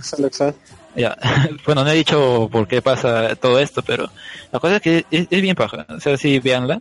Y ah, sí, porque estoy seguro que tal vez no sobreviva la semana. Claro, del jueves no pasa. Sí, es probable. Claro, o sea, paja. esta, se- esta semana llega Get Out y llega Trainspotting. Está Spoiting, Colosa. ah, Coloso está Vaya. bien paja, weón. Wow, Get Out. Get Out es la voz. Pero yo quiero verlo todos. Oye, no, y también se estrena Koe no Katachi, esa película japonesa de un chico que le hace bullying a una sorda. Ay, pero eso es en Pero al final termina. Eh, pero eso lo, lo bajo en torrent, weón. Oye, ese, ese Sí, video se hizo viral. O sea, de que el, el chico que le hacía bullying a la sorda y luego el chico le hace bullying y después va a buscar a la chica sorda. Que llegue Kimi no Nawa, weón. Claro, eh, que- eh, Hay llegar- interesantes esta semana. Va a llegar en Cinépolis, weón. Sí, yo he visto Cinépolis cae en el culo del mundo. Sí, ¿Dónde queda? en Santanita, Santanita creo. No sé, eso O sea, solamente hay un. Cinépolis. Solamente, solamente hay un Cinépolis. Ah, creo que había uno, creo que había uno por Vía El Salvador, no me acuerdo. por ahí. Ya, chula, weón. No voy a ir hasta ahí El Salvador. O sea, Sí. ya, con la justa sufro para Pero ir es a la universidad de mi casa. Bueno, yo estoy en Barranco y con las justas llego a Miraflores. No, no- Sí. no A ver, sé, ya no ya que me-. No es no. ¿De Nawa cine? no es- Ya, ya, ya que mencionan las salas de cine, una noticia que fue que parte del techo del cine Star Excelsior se cayó en plena función de Guardianes de la Galaxia. Qué precaria es esa mierda, Escucha, qué que se puede caer. Dice, las instalaciones de Cine Star ubicado en el centro de Lima fueron clausuradas luego de que parte del techo de una de sus salas se desplomara ¿Murió sobre los espectadores. No, no, nadie murió. Pero dice que la gente pedía que la función siga.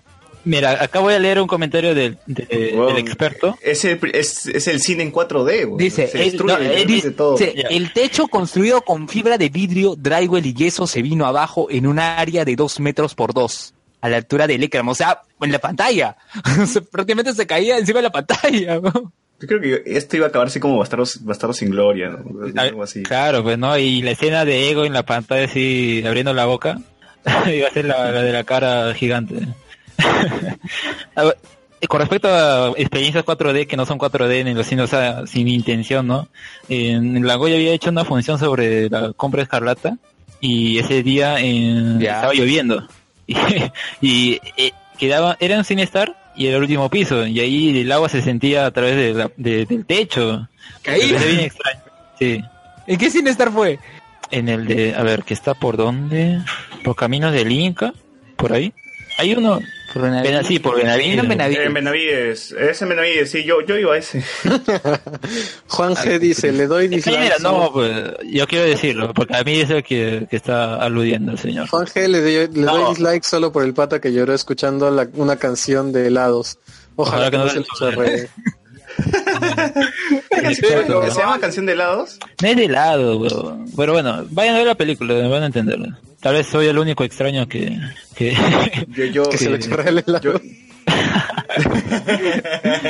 que, que ya que miren, gran- yo, Bueno, yo no, no voy a recomendar ni una película, ni series, ni nada, sino que, Ah, que vayan a Pueblo Lúdico. ¿Saben lo que es Pueblo Lúdico? Es en Pueblo Libre. No, no, Pueblo Lúdico estoy hablando. Es como Ciudad. En, claro, escucha, en Pueblo Libre hay un lugar que es como una casa, parece una secta, algo así, que tú vas, subes y es un montón de espacios acondicionados para que juegues juegos de mesa. O sea, hay, hay un montón de juegos de mesa, de los conocidos hasta los más hipsters, y ahí la gente te enseña a jugar, te, te explica cómo, es la, cómo son los juegos y tú puedes jugar y es absolutamente gratis todo. Solamente vas y consumes lo que quieras, ¿no? Si quieres una lasaña, quieres comer algo, ¿no? Pero es muy paja. Estuve el fin de semana ahí jugando unos juegos ¿Rol? súper raros. Jugando Hay juegos. de todo, hay Qué de bien, todo. solo necesito- Sí, Jugando juegos. Carlos Guamán. Carlos Guamán. Jugando juegos de mesa. Jugando juegos de mesa, iba a decir. Porque Ya, puedo, bueno. puedo decir jugando juegos de computadora o juegos de... Ya, qué bien, solo bien, necesito averiguar cómo llegar a Pueblo Libre y conseguir amigos para jugar con ellos. pero Pide No, Uber. puedes jugar con la gente que está ahí también. O sea, Claro, pues. La gente amablemente se acerca y te dicen, oye, este, le falta uno, ya yo juego con ustedes. Pues, señor Ah, o sea, no, no, no tengo que, que- que con- convencer a mi Uber de que, de que baje a jugar conmigo. No. No, imagínate. ¿no? Pero los juegos son bien Imagínate. chéveres. O sea, ahí yo, o sea, conocí un par de juegos que, puta, me parecieron que eran muy hipster, pero cuando le agarras el, el chongo al juego es muy bacán. Y puedes estar ahí desde el... Bueno, ese, creo que el sábado podías estar ahí desde las 8 hasta las 3 de la mañana jugando nada más. Increíble.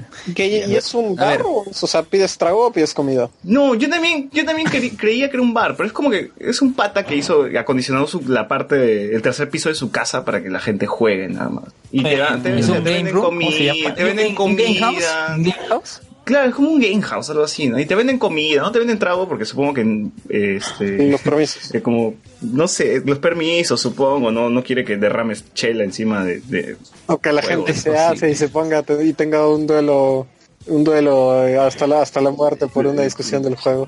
Me parece que en, en el canal IP sa- sa- sa- sacaron un reportaje sobre, sobre esto que mencionas. Ah, chucha. Este que está por... ah, no sé, ah, Este que conduce RR África y la chica de Área 7.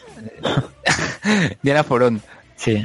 Fácil, fácil. Mira, acá, acá estoy en la página de Pueblo Lúdico. Pueblo Lúdico se describe así. Pueblo Lúdico es un club de juegos de mesa y rol sin fines de lucro, donde el que desee puede venir a jugar de forma libre y gratuita. Así que vayan a Pueblo Libre, busquen Pueblo Lúdico, es muy paja, y jueguen un montón. Está muy lejos de donde estoy. Ya, güey. Pueblo Sí. Libre está cerca de mi casa. Mm, sí, te puedes demorar un poquito. Ay, qué espesos.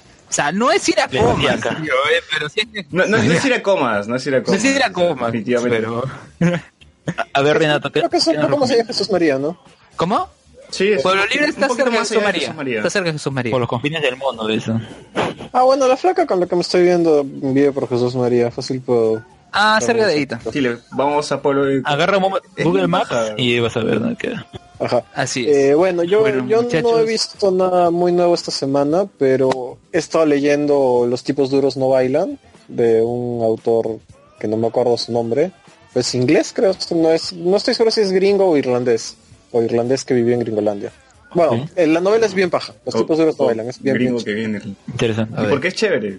¿Por qué es, Pero porque es chévere. porque es bien sucia, terrosa? O sea, de- Conso.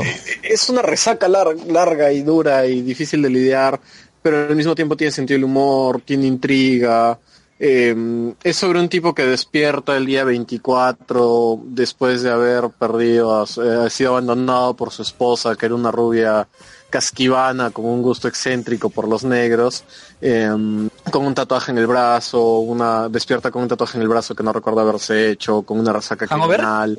No, no, pero es otro rollo, es un rollo mucho De seguro también está basado en hechos reales como el dilema de Puerto Spin. El dilema del erizo. Ah, del erizo. Bueno, el mismo animal. Del fuego. Madre. E- Eso pasa, eso, es- e- eso, eso, eso debe, eso debe sentir los, los gringos cuando se enteran cómo han traducido sus películas al latino, ¿no? lo sintió. No, es la secuela, es la secuela. Renato lo sintió.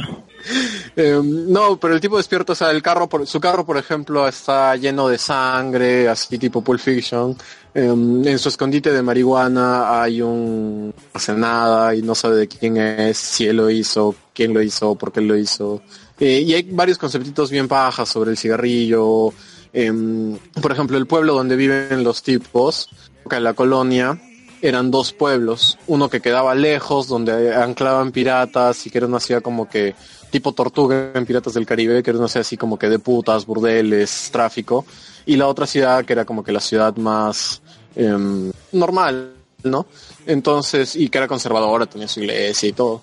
Entonces, cuando el lugar dejó de ser un puerto importante, eh, los pobladores desarmaron las casas de la ciudad maldita y la armaron para usaban para construir sus casas. Y él dice que, o sea, es como que hay dos ciudades en una, ¿no? La ciudad del infierno, que es esta ciudad impregnada, con las paredes impregnadas de, de almas de putas y piratas y borrachos y marineros que murieron ahí.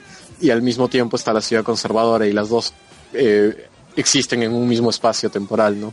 El opus de Es, cla- no, es, es bien paja el libro. Sodalites, claro, es como que, ya, pues es, es como que habita- eh, habitaras con, eh, con el fantasma de, un- de- de una puta y un sodalite al mismo tiempo, ¿no?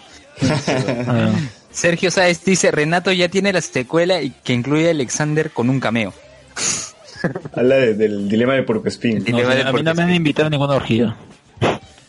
Bueno, bueno muchachos, decirles que ya, ya estamos primero de mayo de 2017, el día, el día 4, un año de Hablemos con Spoilers, chicos. Oh. Un año haciendo podcast. Y me Increíble. que esto iba a durar un año. ¿Quién creía que iba, Yo- iba a pasar un yo, año? Yo, yo, yo no he vivido el año, así que todavía para mí son cinco meses. Ok, señor, se nos ha invitado Bueno, para Renato Alexander y sí. Bueno, así es. El, el- el jueves cumplimos un año de Hablemos con Spoilers. Ya veremos qué haremos. Este, tenemos La, que. la fiesta de los gatos, la fiesta, la fiesta de los gatos. Vamos a abrazar a César por su por la ventana de su casa. Sí. Dice, este Hover dice, ¿y el torneo de Duel Links para cuándo? Carlos Guamán le dice, el Claro, torneo para el pido. podcast de aniversario. O sea, la otra semana, la otra semana es nuestro podcast de un año, muchachos. Un año haciendo podcast. El torneo ¿Qué sale más? cuando regrese el concilio. güey. Nunca. Sale No, debe ¿no? volver. Debe volver el concilio. No sé cómo, cómo vamos a hacer, pero tiene que volver de una u otra forma. ¿ya? bueno, Eh, extorsionado. Ya, No la otra semana, la otra semana haremos un repaso histórico de Hablemos con spoilers. Oye, espérate, fue, tan, fue también Alex el que lloró con Saikano, ¿no? Sí. Sí, pues, ¿qué, le- qué le vamos a hacer? Lo reconoce. A ver, Acá, bueno, dice, Duro. Hover dice, sigo, Hover dice, yo sigo esperando el podcast de Avatar, eh, de por favor cállenos, ya pronto. De Avatar de James Cameron, ¿no? Cuando, se, cuando traen la secuela le va a sacar. Claro. Y Avatar 2. Primero, espérate, Joder, espérate que se filme primero Avatar. No, no te desesperes. Con fe, con fe, ojo. Con fe. Ya, este, Habla- bueno, ya. pues, una- un, un año de podcast de Ah, diferentes temas, hemos hablado de arqueología. Vamos a hacer un re- un repaso de, de, de este año de podcast y esperamos, esperemos que puedan estar todos, dice.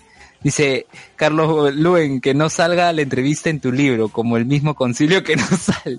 No, debe, debe salir, debe salir de todas maneras. Ahora, lo, lo que no sabe la gente es que Carlos ha entrevistado a Donito para su libro y no va a salir porque lo ha baneado. Carlos está haciendo un Y libro. Luen, entrevistado a Dito. Luen, Luen. Bueno, Ese ya será el Ya, próximo ya, programa. ya. Ya, bueno, el próximo programa, programa de aniversario, un año de Hablemos con Spoilers.